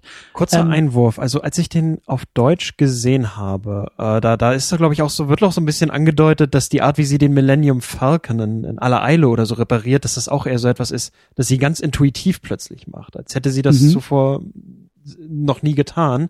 Aber ganz plötzlich macht sie halt das und das und irgendwie funktioniert es. Ja, Ich, ich Und- glaube, das, das war so eine Absicht auch. Genau, und, und Kylo Ren wird irgendwie auch gleich in den ersten, also das erste Mal, als ihm irgendwie von, von, von einem Mädchen berichtet wird, äh, das irgendwie auch da war, also immer so, immer wenn so indirekt von, von Ray geredet wird, dann sind sie alle sehr hellhörig. Alle wichtigen Figuren irgendwie um sie herum. Und ich kann mir vorstellen, dass da einfach eine gewisse Vorgeschichte uns verschwiegen wird. Und da ist natürlich jetzt die Frage, die stellt der Film selber auch teilweise. Wer ist sie eigentlich? She's the chosen one who brings balance to the force. fast, ja. Und das ist so der Punkt. Ähm, machen wir vielleicht am Ende, weil das, ich weiß nicht, ob das nochmal extra Spoiler ist oder so, aber ich möchte auch ein bisschen über die nächsten Filme spekulieren. Aber die Frage wird in dem Film gestellt, wer ist sie eigentlich? Welche Rolle hat sie eigentlich? Und das könnte eine, nicht nur eine mögliche, aber das könnte eine Fortsetzung oder könnten die Fortsetzung unter Umständen so ein bisschen nachträglich korrigieren, dass wir vielleicht dann Informationen bekommen in späteren Filmen, die uns zurückblicken lassen auf Episode 7 und sagen, okay, Ja, jetzt Kylo verstehen wir, Ren- warum bei ihr nur die Ansätze schon so kräftiger sind als ein mittelprächtig Okay, ausgebildeter und, oder, oder Kylo Ren. vielleicht, dass Kylo Ren auch mehr über sie wusste als Ganz wir genau, oder ganz eine genau. Vermutung hatte Vielleicht oder sowas. seine Ja. Angst irgendwie, seine Zweifel größer wurden, weil er wusste irgendwie, was sie kann und sie weiß es Ja, aber nicht. Oder, oder deswegen auch auch nicht. versucht hat, sie auf seine Seite Genau, zu kriegen genau, oder genau, sowas. genau, ja, genau. Hoffentlich. Also ja. auch da so, das ist wohlwollende Interpretation, die mit großer Wahrscheinlichkeit in den Fortsetzungen zunichte gemacht Und es wird wird. nie wieder aufgegriffen. Und es wird nie wieder aufgegriffen und es ist tatsächlich lazy writing. Aber hey, noch können wir sagen, vielleicht war es ja so Absicht. Es bleibt natürlich äh, jetzt im Dunkel, aber oh, ich, ich weiß, also niemand von uns weiß sicherlich, ob die das jetzt schon ausgeplant haben oder so, oder ob dieser Ja. Lichtschwertkampf, vielleicht hatte er tatsächlich eine Bedeutung, die sich dann entfaltet. Ja, vielleicht ist eben die Tatsache, dass Kylo Ren äh, äh, einstecken musste oder so, vielleicht sorgt das für Charaktermomente, die eben in Bezug auf, die in Bezug auf diese Szene nehmen in den nächsten Film. Oder eben überhaupt nicht. Es kann natürlich sein, dass sie es komplett umschreiben. Aber deswegen, da würde ich auch sagen, okay, vielleicht hat das eine Bedeutung für folgende Episoden, wie dieser Kampf ausgegangen ist und was dort auf dem Spiel stand. Und ist natürlich die Frage, ob man das jetzt so durchgehen lassen will und sagt, naja, Moment mal, wir gucken jetzt hier einen Film, der vor uns liegt und wir wollen uns hier nicht irgendwie alle Probleme schönreden mit möglichen Fortsetzungen, die dann in 20 Jahren irgendwas korrigieren, was uns jetzt sauer aufstößt. Das ist halt auch, finde ich, schwierig. Also weil, weil einerseits ja, wir wissen, da kommt eine Trilogie, da kommen Spin-offs, aber ich bin auch, also dieses Argument bin ich auch nur bereit, bis zu einem gewissen Schritt zu gehen, weil das ist wie so, ein, wie so eine Art Dammbruch, weil sonst kannst du irgendwie alles durchgehen lassen und sagen, ja, aber es steht auch in einem Buch, da wird auch in einem Buch erklärt, wie das Verhältnis zwischen Imperium und First Order und Resistance ist. Und ich denke mir, nee, ich will kein Buch lesen, ich will den Film gucken und den Film verstehen. Wenn du die Harry ist- Potter Filme verstehen willst, brauchst du eigentlich das Buch so als Handbuch dabei. Ja. Mit vielen Plotpoints. Ja, vielleicht- ist kein gutes. Vielleicht Ja. ist das so ein Unterschied. Entweder man ist dann schon nach dem ersten Film sauer oder man hofft irgendwie, dass das Ganze dann in den weiteren Episoden aufgelöst Das ist wird. genau meine Haltung bei der- Prometheus. Und immer, wenn es ja. dann nach, Ja. nach der dritten Episode, die dann zu Ende geht, ü- überhaupt nicht mehr adressiert wird, dann ist man halt dreimal so sauer. Lass Übrigens, äh, ich möchte nur noch mal ein, ein kurzes Okay. Lob noch mal bringen. Wollen wir, Sehr ja, gut. wollen wir ja heute machen. Weil ich muss wirklich sagen, auch wieder im Vergleich zu den Prequels bin ich sehr, sehr begeistert, wie wenig Lichtschwerter wirklich im Film zu sehen waren. ja, Ne, weil wir wissen ja wirklich, bei den, bei den Prequels war ja wirklich so Prämisse Nummer eins, wir hauen in jeden Frame 100.000 Lichtschwerter rein. jedes Butterbrot Ja. wurde mit dem Lichtschwert Genau. geschmiert. Und ich glaube, das ist aber auch der Grund, warum ich eben einfach so ein bisschen, ich bin einfach übersättigt von Lichtschwert-Action durch die Prequels und deswegen suche ich, wenn ich heute noch Lichtschwertkämpfe sehe, ich suche immer nach den Charakteren dabei. Ja. Ja, und ich meine, ich will da auch gar nicht so hart sein. Ne? Der ganze Film macht wirklich wenig mit Lichtschwertern. Am Ende haben wir dann vielleicht mal einen etwas schwer motivierten, ein bisschen unglaubwürdigen Lichtschwertkampf mit diesen drei Figuren. Wir haben halt trotzdem, es sind ja auch nur ein paar Minuten Lichtschwert-Action. Der ganze Film verzichtet wirklich auf diese großen Lichtschwertduelle größtenteils. Gibt das Lichtschwert halt wirklich immer nur so in ein paar ganz kleinen Momenten und es ist sehr, sehr wenig. Es ist wirklich fast so wie in Episode 4 eigentlich, dass das wirklich Ja. nur ganz selten mal rausgenommen wird und dann hat es eben auch wieder eine besonderere Bedeutung. Ja, also deswegen will ich das gar nicht so hart kritisieren, aber es ist da auch wieder das, das allumfassende Gefühl, was wir, glaube ich, alle immer so haben. Es ist so dieses verschenkte Potenzial. So, man, man sieht eigentlich, es ist ja schon gut, was da gemacht wird. So. Und es ist, es ist schön, dass wenig Lichtschwerter da sind, aber dann, wenn sie dann einmal kommen, wäre es doch vielleicht schön gewesen, da auch wieder so diese richtig Episode 5-hafte Motivation dann doch zu haben. Ja. Also es ist dann nur so dieses eine Auge, was vielleicht ein bisschen am Weinen ist dabei. Ich möchte so langsam Richtung, Richtung Ende schreiten. Ich weiß nicht, ob ihr noch ganz brennende, dringende Sachen auf der, auf der Seele Eine, habt. eine Sache habe ich noch auf der Seele, und Mhm. zwar äh, BB-8. mhm. Ich Der neue R2D2. Genau, da würde mich noch einmal kurz interessieren, war euch das zu viel? Weil ich persönlich, ich bin halt jemand, ich mag halt Wally nicht so gern, das habe ich schon mal gesagt.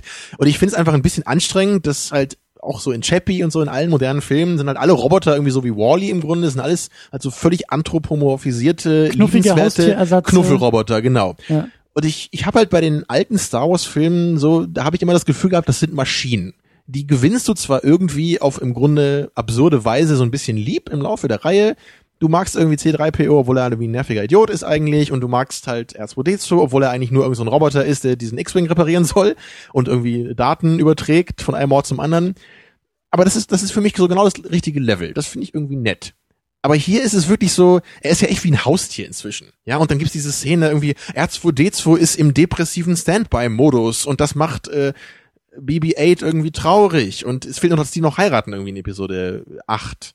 Also ist, ist euch das zu viel oder geht, lasst ihr das durchgehen als ein bisschen familienfreundlichen äh, Moment so? Also lieber sowas als Jar Binks. Also ich, ja, das ist der, klar. der Humor, er, er, wir haben kaum über den Humor geredet in dem Film, ist vielleicht Mhm. eigentlich auch nicht so wichtig. Ich, ich würde halt sagen, okay, es gab sehr viel Humor in dem Film. Es Ja. gab, glaube ich, auch deutlich mehr Humor als äh, jetzt in jedem Film der Originaltrilogie. Ähm, aber im Großen und Ganzen war er in Ordnung. Manchmal hatte ich den Eindruck, der Film wäre ein bisschen zu wacky gewesen.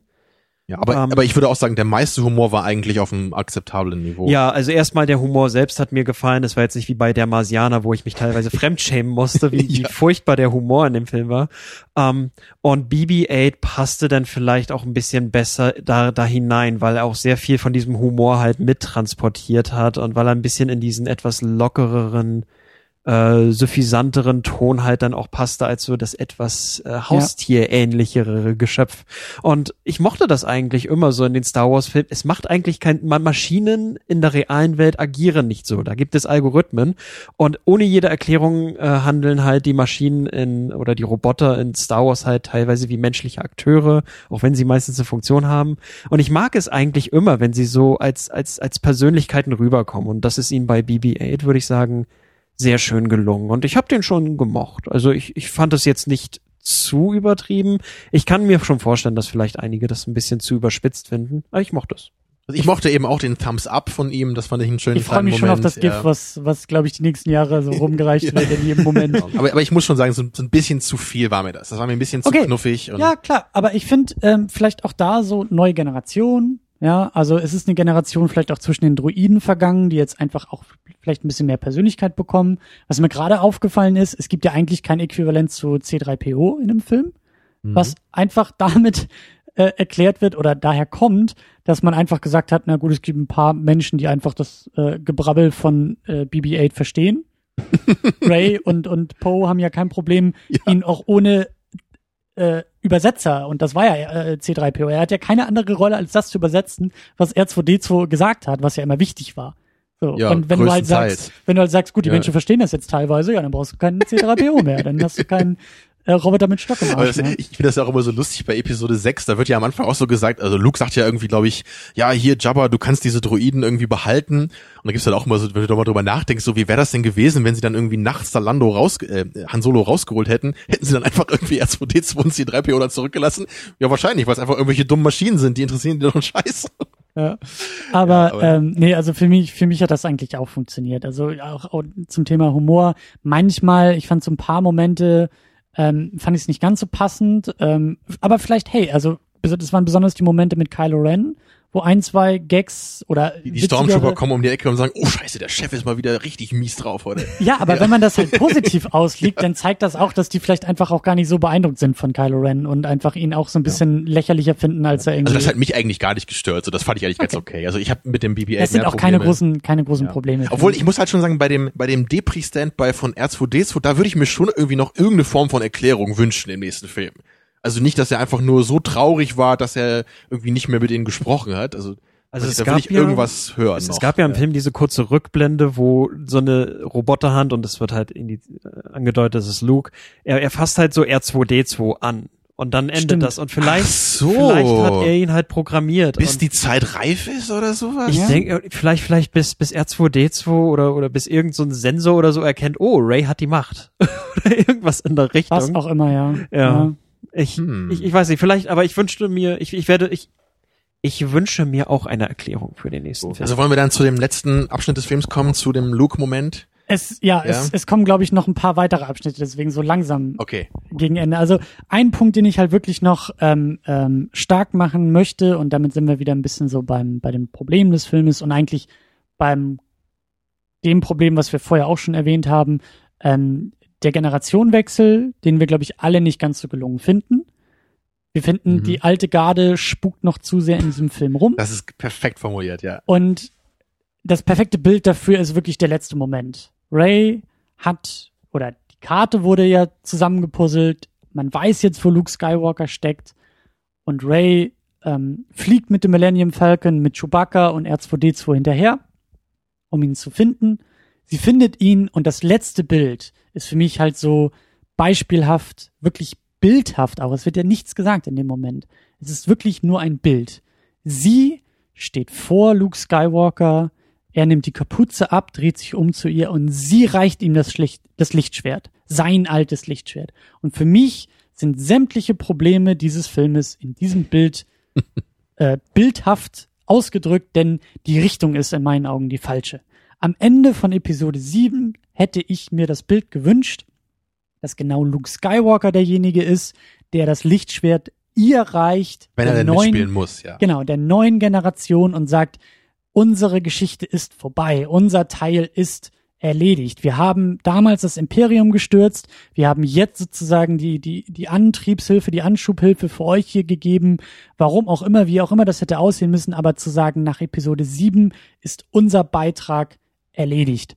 Bei Han Solo ist es der Fall, er ist weg, er hat seinen Teil dazu beigetragen, jetzt wird aber leider am Ende Luke Skywalker erst noch ausgekramt, der wahrscheinlich jetzt in Episode 8 Genau, und 9 und das, das war so mein Gefühl. Wir haben jetzt Episode 7, das war der Han Solo-Film nochmal, so ein bisschen. Ja. Und danach kommt Episode 8, das wird dann vielleicht der Luke Skywalker-Film oder der Leia-Film oder so. Oder ich weiß nicht, dann haben wir für jeden Charakter jetzt nochmal so einen Film, wo der im Vordergrund steht. Ist meine Angst so. Ja, und, und für mich ist, wie gesagt, dieses Bild einfach falsch. Ich hätte, ich, also, es, es, und das ist auch so das, was ja eben der Typ von Every Frame a Painting auch so ein bisschen meinte, ähm, glaube ich, dass halt sozusagen diese beiden Geschichten, die gegeneinander arbeiten, auch das Resultat sind oder, oder der, Grund sind, warum wir dieses Bild am Ende da haben. Dass halt einfach, wenn der Film die ganze Zeit sich mit der Suche nach Luke hätte beschäftigen können, dann wäre das vielleicht nicht das letzte Bild gewesen, sondern dann hätten wir diese ganze Luke, dieses Luke-Kapitel schon in diesem Film abgehakt. So. Was Und ich, ja, ich glaube, jetzt in diesem speziellen Film, also jetzt bei dem, was du sagst, ich glaube, das hätte sich sogar sehr leicht einfach umändern lassen. Äh, man hätte die Szene einfach ganz simpel äh, ändern können in der Hinsicht, dass so Ray reicht ihm halt so das Lichtschwert und anstatt dass Luke es irgendwie entgegennimmt oder so, ähm, naja, kehrt er so diese Geste um und schließt halt so ihre Hand dann darum. zum Beispiel. und zum Beispiel. das wäre dann wahrscheinlich genau das, was du, was, was, was du dann sehen wolltest. So, und dann hätte Ja. das halt auch gepasst. Also man hätte nicht mal groß etwas an dem Film ändern müssen dabei. Ganz genau, ganz ir- irgendwie sowas, so, so, zumindest ein, eine Andeutung von, nein, nein, so, das ist schon da auf, äh, bei dir richtig aufgehoben oder so. Wer weiß, Genau. vielleicht öffnet der, der nächste Film tatsächlich so und es gibt nur zehn Minuten mit ihm und er sagt, äh, du weißt schon so- alles, was du wissen Ich meine, musst. jetzt, jetzt, wo du ihn halt in die Geschichte geschmissen hast, im Grunde, ja, da, da musst du ja eigentlich auch die ganze Backstory bringen. Ja, also wir, wir müssen ja eigentlich erstmal erfahren, was ist mit Kylo Ren? Wie ist er aufgewachsen? Warum ist er von Han Solo weg? Was ist eigentlich zwischen Han Solo und Leia passiert? Ne? Also haben die sich dann nur deswegen getrennt? Das wurde ja so ein bisschen lass uns, angedeutet. lass ne? uns, lass uns da, weil du, du gehst den richtigen Weg. Ich möchte an dieser Stelle und ich befürchte einfach so, gerade Star Wars Fandom ist sowieso, äh, ich möchte nichts Negatives sagen. Ich möchte einfach nur sagen, dass ich glaube, dass wir hier vielleicht eine gewisse Spoilerwarnung aussprechen sollten. Obwohl weil- wir keine Ahnung haben, von dem, was passieren Wir haben wird. keine Ahnung von dem, was passieren wird. So, Abrams Wir hat immer noch ja nicht bei uns angerufen. spoilern. lass uns vielleicht echt spekulieren und ab jetzt beginnen Spekulationen und ich kann mir vorstellen, dass vielleicht Leute einfach sagen, ich habe keinen Bock auf Spekulation oder ich mache mir wir, wir machen Gedanken. eine Spekulationswarnung. eine Spekulation. Ja, vorher war alles Fakt, was wir gesagt haben. Jetzt äh, kommen wir ins Reich der vagen Äußerungen. und Meinung und äh, genau, ja. Vorher, Ganz gefährliches Territorium hier. aber lass uns mal wirklich ein bisschen spekulieren, was da vielleicht noch hinterherkommt, was in den nächsten Filmen passiert ähm, und wie es weitergeht. Ja, da habe ich ja gerade schon angesetzt. Ne? Also ich, ich vermute irgendwie, weil es eigentlich sein muss, wir brauchen Kylo Rens Backstory irgendwie. Wer weiß, ob das irgendwie mit Flashbacks ist, ob die einfach nur darüber reden. Ja. Aber ich, ich wäre halt schon sehr verwundert, wenn wir überhaupt nicht so diese Zeit erklärt bekommen, was mit Kylo Ren passiert ist, so wer er war als Jugendlicher, wieso er sich für diese dunkle Seite oder für diese First Order entschieden hat. Ja. Und gleichzeitig muss ich natürlich wissen, was mit Luke passiert ist. Wo ist er gewesen? Und, und diese Geste am Ende, ne? Also äh, Ray kommt dahin, sie guckt ihn an, er guckt ein bisschen skeptisch, sehr verschlossen, sie zeigt ihm dieses Lichtschwert, er reagiert ja erstmal überhaupt nicht drauf, so. Also es wirkt ja so, als hätte er sich völlig von der Macht distanziert, Ja. er hätte dieses Einsiedler-Dasein gelebt, aus welchem Grund auch immer. Weil bei Ja. Episode 4 Obi-Wan Kenobi das gleiche getan hat und deswegen tut er es hier auch. It's poetry. So genau, und er redet die ganze Zeit mit Yodas Geist, vermutlich. Genau. Also ich meine, die, die, wenn ich jetzt ganz zynisch wäre und das schlimmstmögliche Szenario annehmen würde, was vielleicht Fans nicht so sehen würde, wäre, okay, Ray, also, also Luke ist praktisch Yoda. Ray geht Ja. bei ihm ins Training. Ja. Gleichzeitig wird Kylo Ren irgendwie zum Meister ausgebildet und dann Ja, sehen von sie sich Gollum am Ende des Emperor. Films wieder Ja. und bekämpfen sich und Ray bricht vielleicht noch ihr Training ab aus irgendwelchen Gründen, weil Finn gefangen genommen und gefoltert wird. und äh, dann verliert sie halt gegen Kylo Ren und äh, macht dann ihre Ausbildung zu Ende. Also das wäre dann praktisch Empire Strikes Back. Ich kann sagen, das habe ich doch schon mal so Ja. oder so ähnlich gehört. Genau, äh, das, Ja. das wäre, aber Ja. im Großen und Ganzen würde ich auch, ähm, es gibt ein paar offene Fragen hier. Ich würde halt auch gern wissen, okay, Luke hat ja scheinbar so eine Jedi-Akademie gegründet und es ist halt nicht nichts draus geworden oder die Tatsache, dass Kylo Ren sie verraten hat und dort Ja. alle abgeschlachtet hat. Wie man das Die Jünglinge im Tempel umgebracht hat. Ja, So die, ungefähr. die Schüler oder so, da sah man doch irgendwie so ein Feld von Leichen irgendwie. In diesem Flashback, als sie Genau. das Lichtschwert angefasst Oh, das hat. muss mir äh, lang sein. Ist auch nur Ähm, ganz kurz. Ich, ich, ich will Okay. halt wirklich wissen, was da passiert ist. Und ich hoffe halt auch ein bisschen die Backstory wird näher erläutert und vielleicht auch ein paar Lücken so zwischen Return of the Jedi und ähm, Episode 7 werden Weil das, das, mit dieser Jedi-Akademie, das finde ich immer so ein bisschen merkwürdig, weil es wird ja immer gesagt, so Luke, du bist irgendwie der jetzt letzte Jedi oder so. Und haben sie dann doch noch mal irgendwie ein bisschen tiefer in der Galaxis geguckt, ob es da doch noch ein paar andere gibt? Oder naja, Lea hat ja eigentlich das? auch, das war ja auch so eine Andeutung, dass sie ja auch so ein bisschen die Macht irgendwie ja, ja, aber ist das jetzt und- alles nur mit Lukes Familie im Grunde oder gibt es da dann irgendwie auch noch mal andere? Weil also ich muss sagen, ich fand schon immer, also immer bei Star Wars fand ich den Gedanken furchtbar, dass Luke der letzte Jedi sein sollte. Das mochte ich noch nie, weil ich ich, hab, ich wollte immer das Gefühl haben, so irgendwo in der Galaxis gibt es natürlich noch andere Wesen, die irgendwie die Macht haben. So, das weiß man vielleicht nicht, die muss man vielleicht Ja, ja. finden oder so. Aber ich will nicht, dass er irgendwie der Letzte ist. So und dann gibt es auch nur noch Darth Vader, und weil er sein Vater ist, ist er dann der Letzte auf der anderen Seite. So das, das finde ich irgendwie komisch, mir das so vorzustellen. Ja, aber ich meine, dieser Ja. komische äh, Imperator Snoke ist ja, Ja, auch eben. irgendwie eine Andeutung von, da gab's noch mehr oder Ja, der musste noch mehr auch oder irgendwie- Ahnung, ja, das ist auch eine Frage, sein. die ich an Oder ist den das sein Film habe. Urgroßvater oder?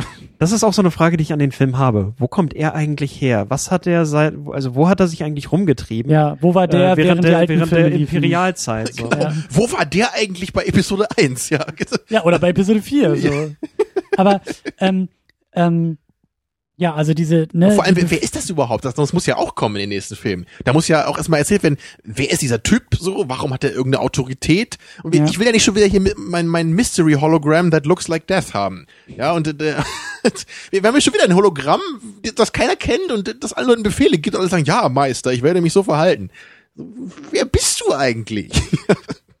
aber um, um nochmal ganz kurz zu, zu, zu dem Luke-Bild irgendwie zurückzukommen und äh, dann auch noch mit ein paar Spekulationen weiterzumachen, ähm, geht es euch denn ähnlich? Also meine Hoffnung war eigentlich, dass nach diesem Film äh, die alten Säcke alle weg sind. Dass es halt irgendwie nur wirklich so als Starthilfe, das hätte ich auch noch toleriert. Da hätte ich auch noch ganz viel Nostalgie und Anspielung mitgenommen, wenn klar ist, das machen wir einen Film lang so. Abrams wollte das gerne haben und danach ist wirklich die Verantwortung bei der neuen. Das wäre dann so der Star Trek Generations gewesen, wo wir dann noch so ein paar Reste der alten Im Crew Grunde haben. genommen ja. Genau, von, von denen, also Ja. bei, bei den Star Trek Generations ist es halt so, dass irgendwie nur vier Leute mitgemacht haben von der alten Crew, weil, weil halt Leonard Nimoy das Skript so scheiße fand. Das war dann halt nicht so geil, ne? Aber so diese Idee halt, oh, wir können uns ja nicht trauen, jetzt äh, das ohne die alten Figuren zu machen, weil dann würde es sich ja nicht wie Star Wars anfühlen hier. Ich meine, vielleicht Mhm. ist es ja so, dass jetzt mit dem Wechsel des Regisseurs, der nächste Film wird ja gerät von Ryan Johnson? Ja. Wie heißt er? Okay. Ryan Johnson. Der halt Der Looper-Typ, der, ne? der halt Looper gedreht Ja. hat und ein paar andere Filme und Rick. ähm, ich bin nicht sicher, ob er das Ganze visuell so ähnlich gut machen wird wie J.J. Abrams, aber ähm, wer weiß, vielleicht ist einfach dort dieser Impuls unfassbar viel Hommage zu zollen irgendwie an die alten Filme nicht da und Ja. eventuell haben wir dann tatsächlich eine etwas originellere Geschichte. Und das ist dann halt so das Ding, ne? Also, was ist jetzt naheliegend? Natürlich. Ray, I am your father. Ja, dass der Satz irgendwie im nächsten Film kommt. Luke Skywalker ist der Vater von Ray. So, ist das, ich frage mich halt wirklich, also, ich habe da auch drüber nachgedacht, das ist so naheliegend, dass ich mir denke, das können sie nicht machen. Also, das sieht doch wirklich jeder drei Kilometer gegen den Wind, dass das, das ist das, das, das erwarten alle. Das ist so, da muss doch, wenn da irgendwie eine Überraschung kommt, wenn es einen Twist geben soll, muss es ja irgendwie auch dabei. Aber irgendwie wie gesagt, ne, wir haben gerade einen Film gesehen, wo es wieder einen Todesstern gab. Also. ne, Ja, so gut, Aber aber Ding, du ne? hattest, du hattest ja diesen, diese, diese Vermutung, es könnte tatsächlich auch die Tochter von Leia sein, nur Ja. das wird halt verdeckt. Und ich meine, Leia am I am Ende des ersten I Films sagt ja auch so, also am Ende des, des Ja, Warum Mann. nicht? Ja. Ja. am Ende von Episode 7 äh, sagt ja Leia auch noch zu ihr, so möge die Macht mit dir sein. Vielleicht Ja. impliziert das mehr als lediglich, ich wünsche dir alles Gute. ja. Und Also ähm, i- ihre Geschichte wurde ja auch sehr, sehr vage Deshalb- gelassen, ne? So dieses. Deshalb kennt sie sich auch mit dem Millennium Falcon so gut aus, weil sie als kleiner Steppke mit Fuddy mit dem Ding rumgeflogen ist und er zu ihr gesagt hat, hier mal den Schalter umlegen und hier mal das rausreißen und dann läuft die Kiste wieder. aber das ganze Ding ist für sie dann als Erwachsene nur ein Haufen Schrott. Als sie fliehen sie wollte, weiß sie kann nur ja unterbewusst. Ja, genau. Okay, Sie ja. kann, kannst du dich dran erinnern, wie du mit vier Hm. Jahren irgendwie äh, gelebt hast oder was, was da passiert ist? Nicht Ja. unbedingt. Wie das Auto deiner Eltern aussah, vielleicht auch nicht. Ich Aber würde meine Kinder auch auf Schiffe mitnehmen, auf denen apparently giftiges Gas ausströmen kann. It's a piece of junk, ja.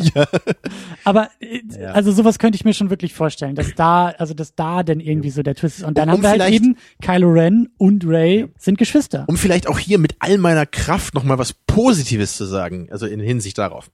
Wenn ich mir jetzt wirklich die alten drei Charaktere angucke, wir haben Han Solo, wir haben Leia und wir haben Luke. Also erstmal würde ich sagen, bei Luke kann ich mir halt am ehesten noch vorstellen, dass man mit ihm was macht, was für die Geschichte auch ganz interessant ist. Weil er jetzt eben nicht mehr der Schüler ist, sondern der Meister, ist zwar auch ein Klischee, aber das könnte trotzdem ganz spannend werden. So aber, Luke aber, als aber macht er anderen- Yoda? In einer anderen Rolle. Ja, das ist halt die Frage. Er darf halt nicht nur der Yoda-Klon sein, Fängt er an, ich meine, grammatikalisch wie falsch gesagt, zu reden? Es, es gibt ja immer diese Spekulationen, wer weiß, ob er böse wird oder irgendwie sowas. Mhm. Ich wollte halt nur sagen, er hat zumindest irgendeine Relevanz und er hat eine Funktion in dieser Geschichte.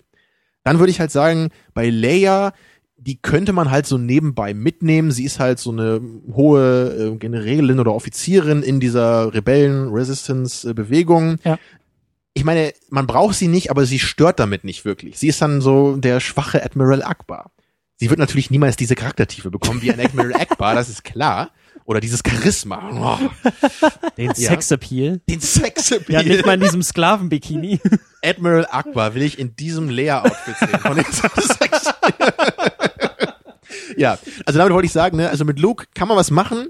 Mit Leia, die kann man noch so mitnehmen, meinetwegen, die stört nicht unbedingt. Ja. Aber ich muss ehrlich sagen, Han Solo ist eigentlich ein Fremdkörper für mich gewesen. Das ist wirklich so dieses Ja. typische, he needs something to do, ja. Das, Oh, das haben wir ja hier so gehabt, ne. Er ist so, in Episode 6 fing das eigentlich schon an. Er ist eigentlich der, der, der lockere Schmuggler und in Episode 6 war er halt irgendwie dieser neue General, der die Hälfte des Films nur vor dieser komischen Tür steht auf dem Waldplaneten da. Ja. Und in, jetzt hier in Episode 7 äh, muss man ja auch sagen, so ja, er hat dann irgendwie doch 20 Jahre, ist er wieder irgendwie durchs All geflogen, hat er irgendwie mit äh, asiatischen Gangs Ärger gehabt. Und jetzt ist er halt weg, so, und das, das finde ich immerhin schon mal gut, dass sie da jetzt gesagt haben, okay, wir lassen diesen Charakter sterben, weil ich weiß nicht warum, ob, ob eben Harrison Ford auch selber gesagt hat, er will das, weil kennt man ja von ihm, er wollte, glaube ich, in Episode 6 auch immer schon sterben Genau, früher. ganz, ganz kurz noch Mhm. als Ergänzung, das war nämlich auch in diesem Artikel von, von dem Tony von Every Frame a Painting, dass er gesagt hat, das ist halt auch so problematisch jetzt bei Episode 7, dass ähm, äh, Han Solo im sechsten Teil ursprünglich sterben sollte und Harrison Ford auch wollte, aber das haben sie dann doch geändert.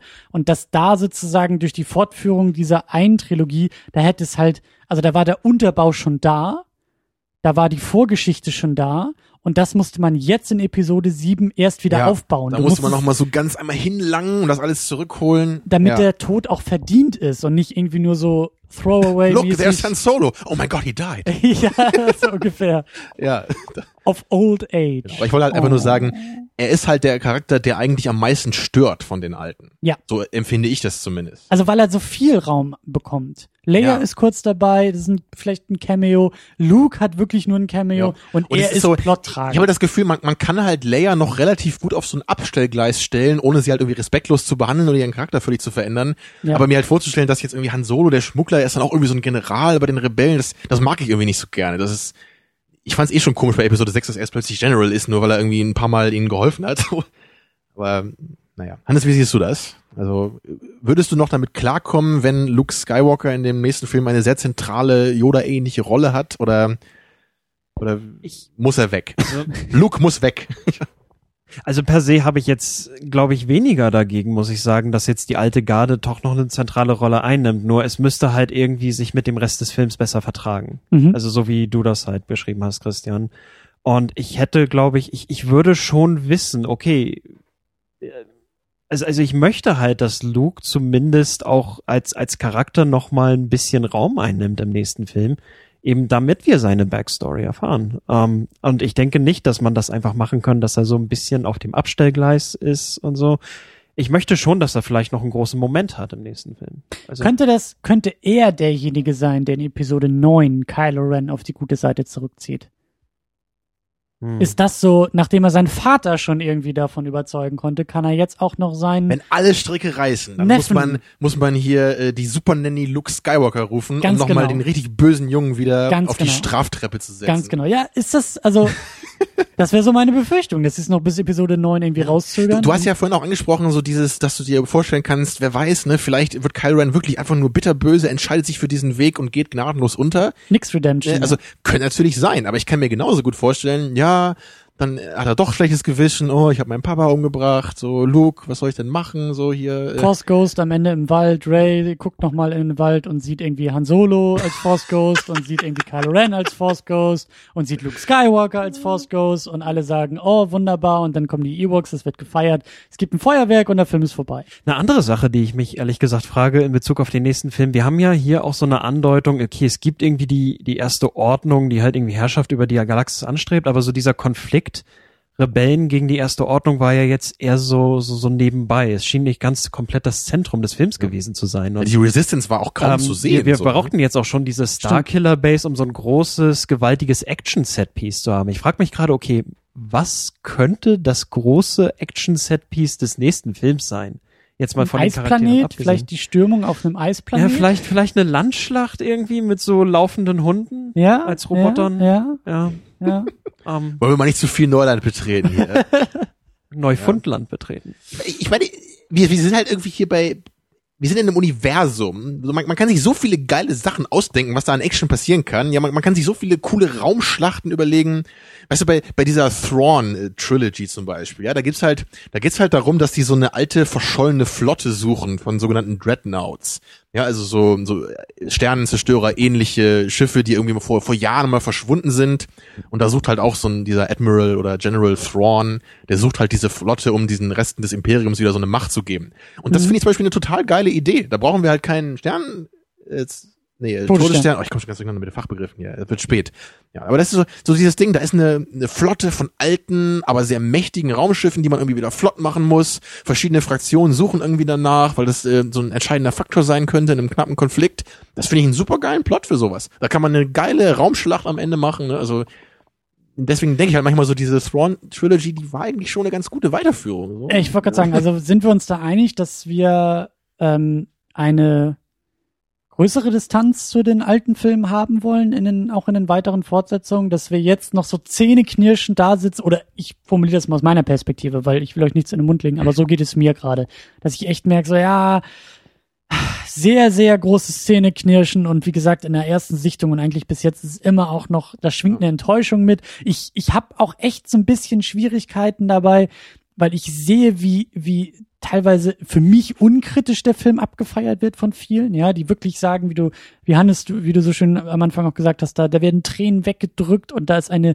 große emotionale Resonanz auf diesen Film und ich denk mir, na ja, aber also die Prequels so als Bodensatz anzusehen und zu sagen, ähm, also mir ging es eigentlich schon auch ein bisschen mehr darum, nach dem Film Ja. sagen zu können, also besser als die Pre Prequels ist es allemal. Das war so, Und das ja, ist, das also ist sehr man, man muss da naheliegend. auch echt sagen, also das ist tief gestapelt irgendwie ich meine, als Maßstab. klar, und, und also manche Filme muss man halt sagen, die haben es schwer. Ja, also zum Beispiel Episode 5 hatte es echt schwer, glaube ich, weil du hast halt vorher den Blockbuster erfolgreichsten Film ever gehabt und dann musstest du nachsetzen. Und Episode 5 hat es geschafft.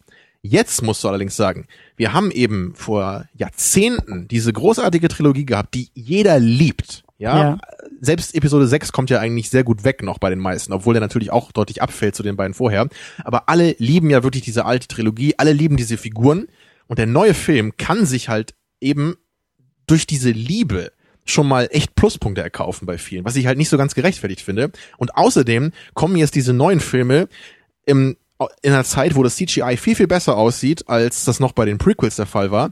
Und natürlich einfach, die, dass die Qualität der Prequels einfach so furchtbar war, durch die Bank Ja, weg, ja. haben die, haben die Filme jetzt eben genau wie du eben sagtest, so eine, die haben halt so eine total einfache Situation eigentlich, weil wir, sie haben halt die emotionale Involviertheit des Zuschauers durch die alten Figuren und gleichzeitig denkt halt jeder, oh mein Gott, endlich kann ich als jüngerer Mensch mal einen vernünftigen Star Wars Film im Kino sehen, wo ich verstehe, was passiert, wo es keine Jar Jar Binks Figuren gibt, ja, und keinen Fäkalhumor und was auch immer.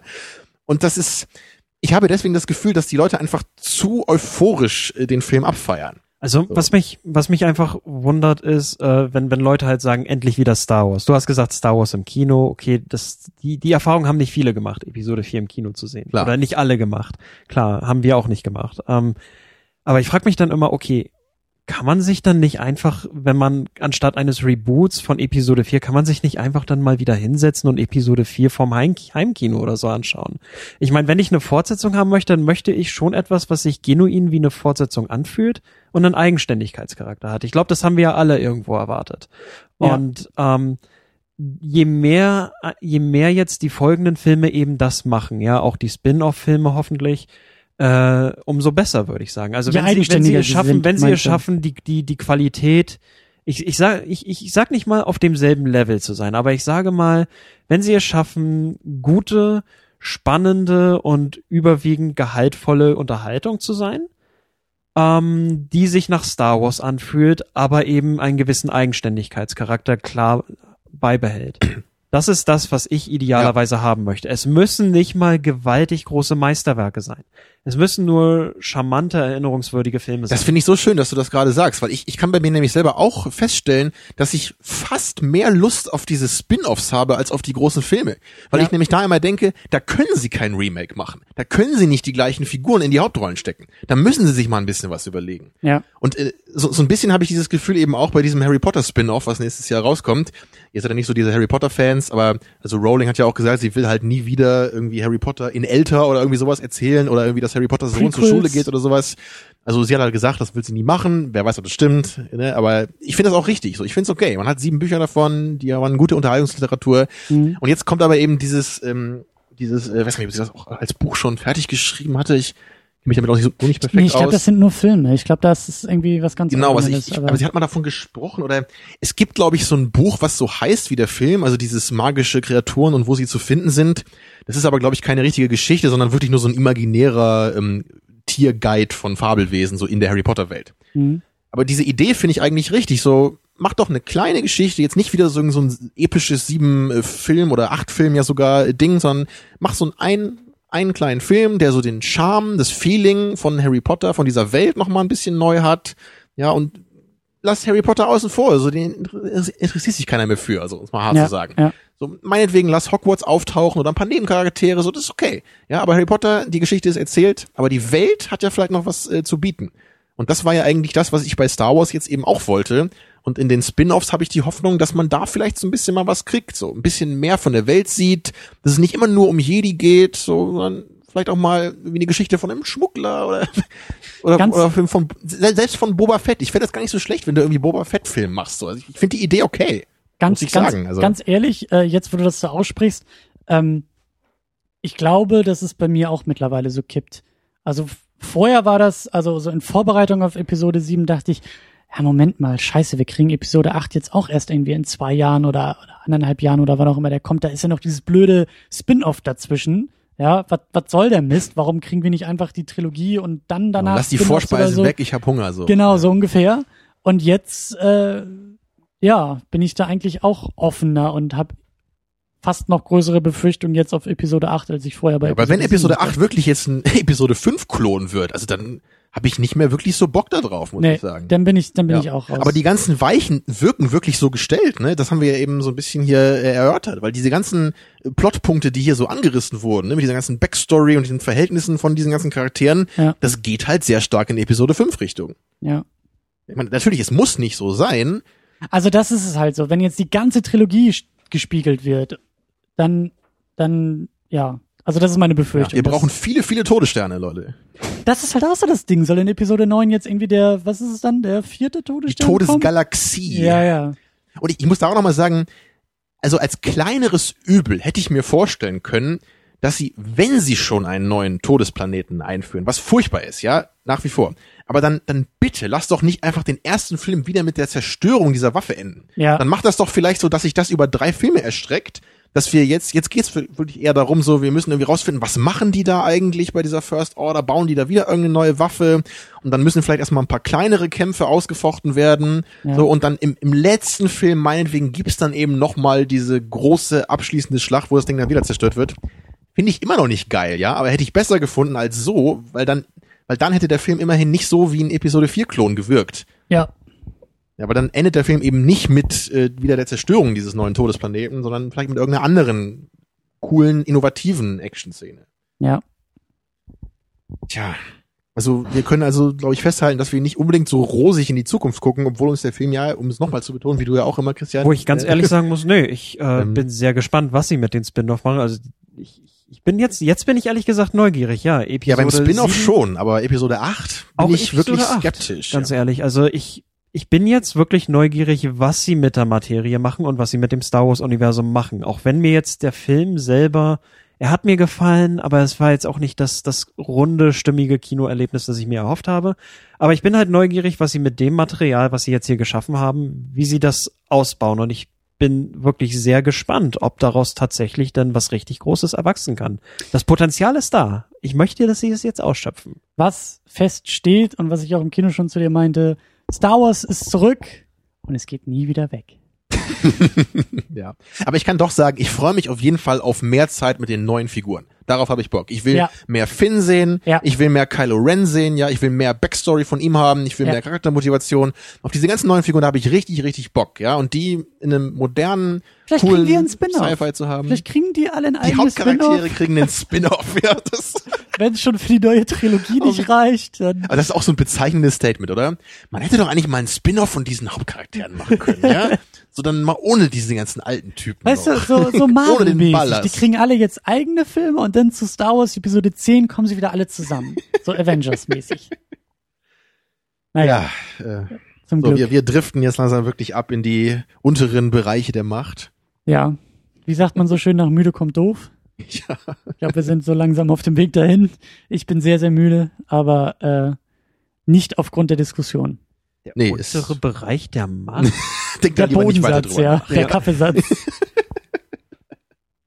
Ja, aber es hat Spaß gemacht, Ja, mit euch zu sehr. plaudern und ich habe auch wirklich Bock, mir noch andere Podcasts einfach anzuhören, andere Reviews, was andere Leute zu dem Film sagen. Und Lasst uns auch, diskutiert gerne mit uns. Also hier ganz besonders und äh, erklärt mir sehr, sehr gerne auch das Star Wars Fandom, weil ich das teilweise echt nicht verstehe. So, wie gesagt, mein Ding ist, dass ich sage, na ja, es reicht nicht zu sagen Star Wars, es fühlt sich wieder an wie Star Wars und besser als die Prequels ist für mich halt kein Stimmt ja, Grund für genau. einen guten Film, also Klar, an sich guter Film. So, es das, ist notwendig, aber nicht hinreichend, wie man immer so schön sagt. genau, Ja, und, und Genau. ich, ich bin einfach nur dafür, da hört es nicht auf. genau, und ich bin einfach nur dafür, lo lobt oder kritisiert den Film für das, was er selber ist. Und wenn man halt einen krassen emotionalen Impact spürt, wenn Han Solo Leia umarmt, dann ist das einfach nicht der Verdienst dieses Films. Und deswegen würde ich diesem Film das auch nicht anrechnen wollen. Mhm. Das ist einfach nur so mein Ding. Und ist natürlich auch schwierig, das jetzt so zu distanzieren. Aber, Aber wenn ich halt wirklich ein Statement oder eine Kritik zu einem Film abgeben will, dann kann ich halt nicht sagen, ja, diese Filme vor 30 Jahren haben halt Charaktere etabliert und die tauchen jetzt wieder auf und deswegen ist der neue Film genauso geil.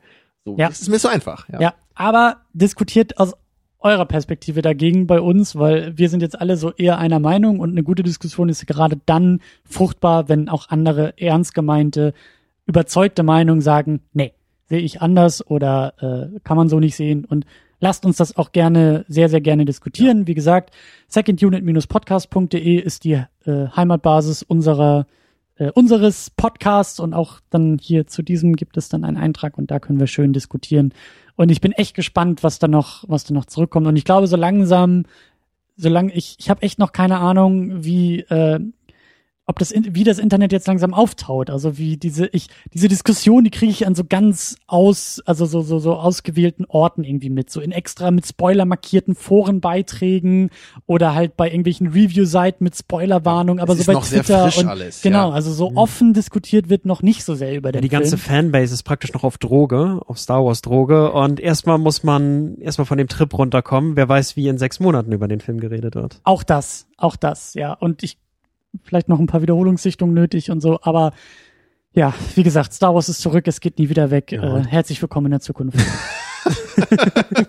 Das sind so schöne Schlussworte, da, da kann ich einfach nichts mehr zu sagen. Also ich kann nur noch sagen, ja, macht's gut, es hat Spaß gemacht und ich bin auch neugierig auf viele, viele Meinungen. Also lasst viel da in den Kommentaren. Ja. Und wenn ihr, wenn euch gefallen hat, was ihr gehört habt, wie Christian am Anfang sagte, dann lasst eine kleine Flatterspende da. Freuen Ja. wir uns drüber. Ja, und nächste Woche kann ich jetzt auch schon mal ankündigen, es gibt große Jahresrückblicke in mehrfacher Ausführung und nehmt euch die Da Zeit. bin ich sogar wieder dabei. Zweimal nacheinander hier. Unglaublich. ganz genau, ganz genau. Ja, obwohl So die Folge, die hat, die ist ein bisschen lang geworden. Also vielleicht halt euch die für zwei Abende ein. Ja, schließt euch an Silvester in die eigene Bude ein und hört irgendwie fünf Stunden oder ja, so. weil, weil Jacker eben von Enough Talk ist auch dabei. Deswegen wurde es ein bisschen länger. Aber Und dann nochmal danke an dich, Ja. Hannes, dass du auch nochmal uns heute Verstärkung hier. Ich danke euch. Es freut mich immer hier zu sein. Wir Ja. sehen uns dann spätestens im nächsten Dezember wieder zu, was ist das, Rogue One? Rogue Star One. Wars Rogue One. Dann wird hier unser Jedi Council wieder irgendwie aufgemacht und äh, spätestens. Genau, aber keine Jünglinge abschlachten bis dahin. Nein. Verbleibt alle auf der hellen Seite der Macht. Oh Bis ja. dahin. Mach's gut. Tschüss. Ciao, ciao. Tschüss.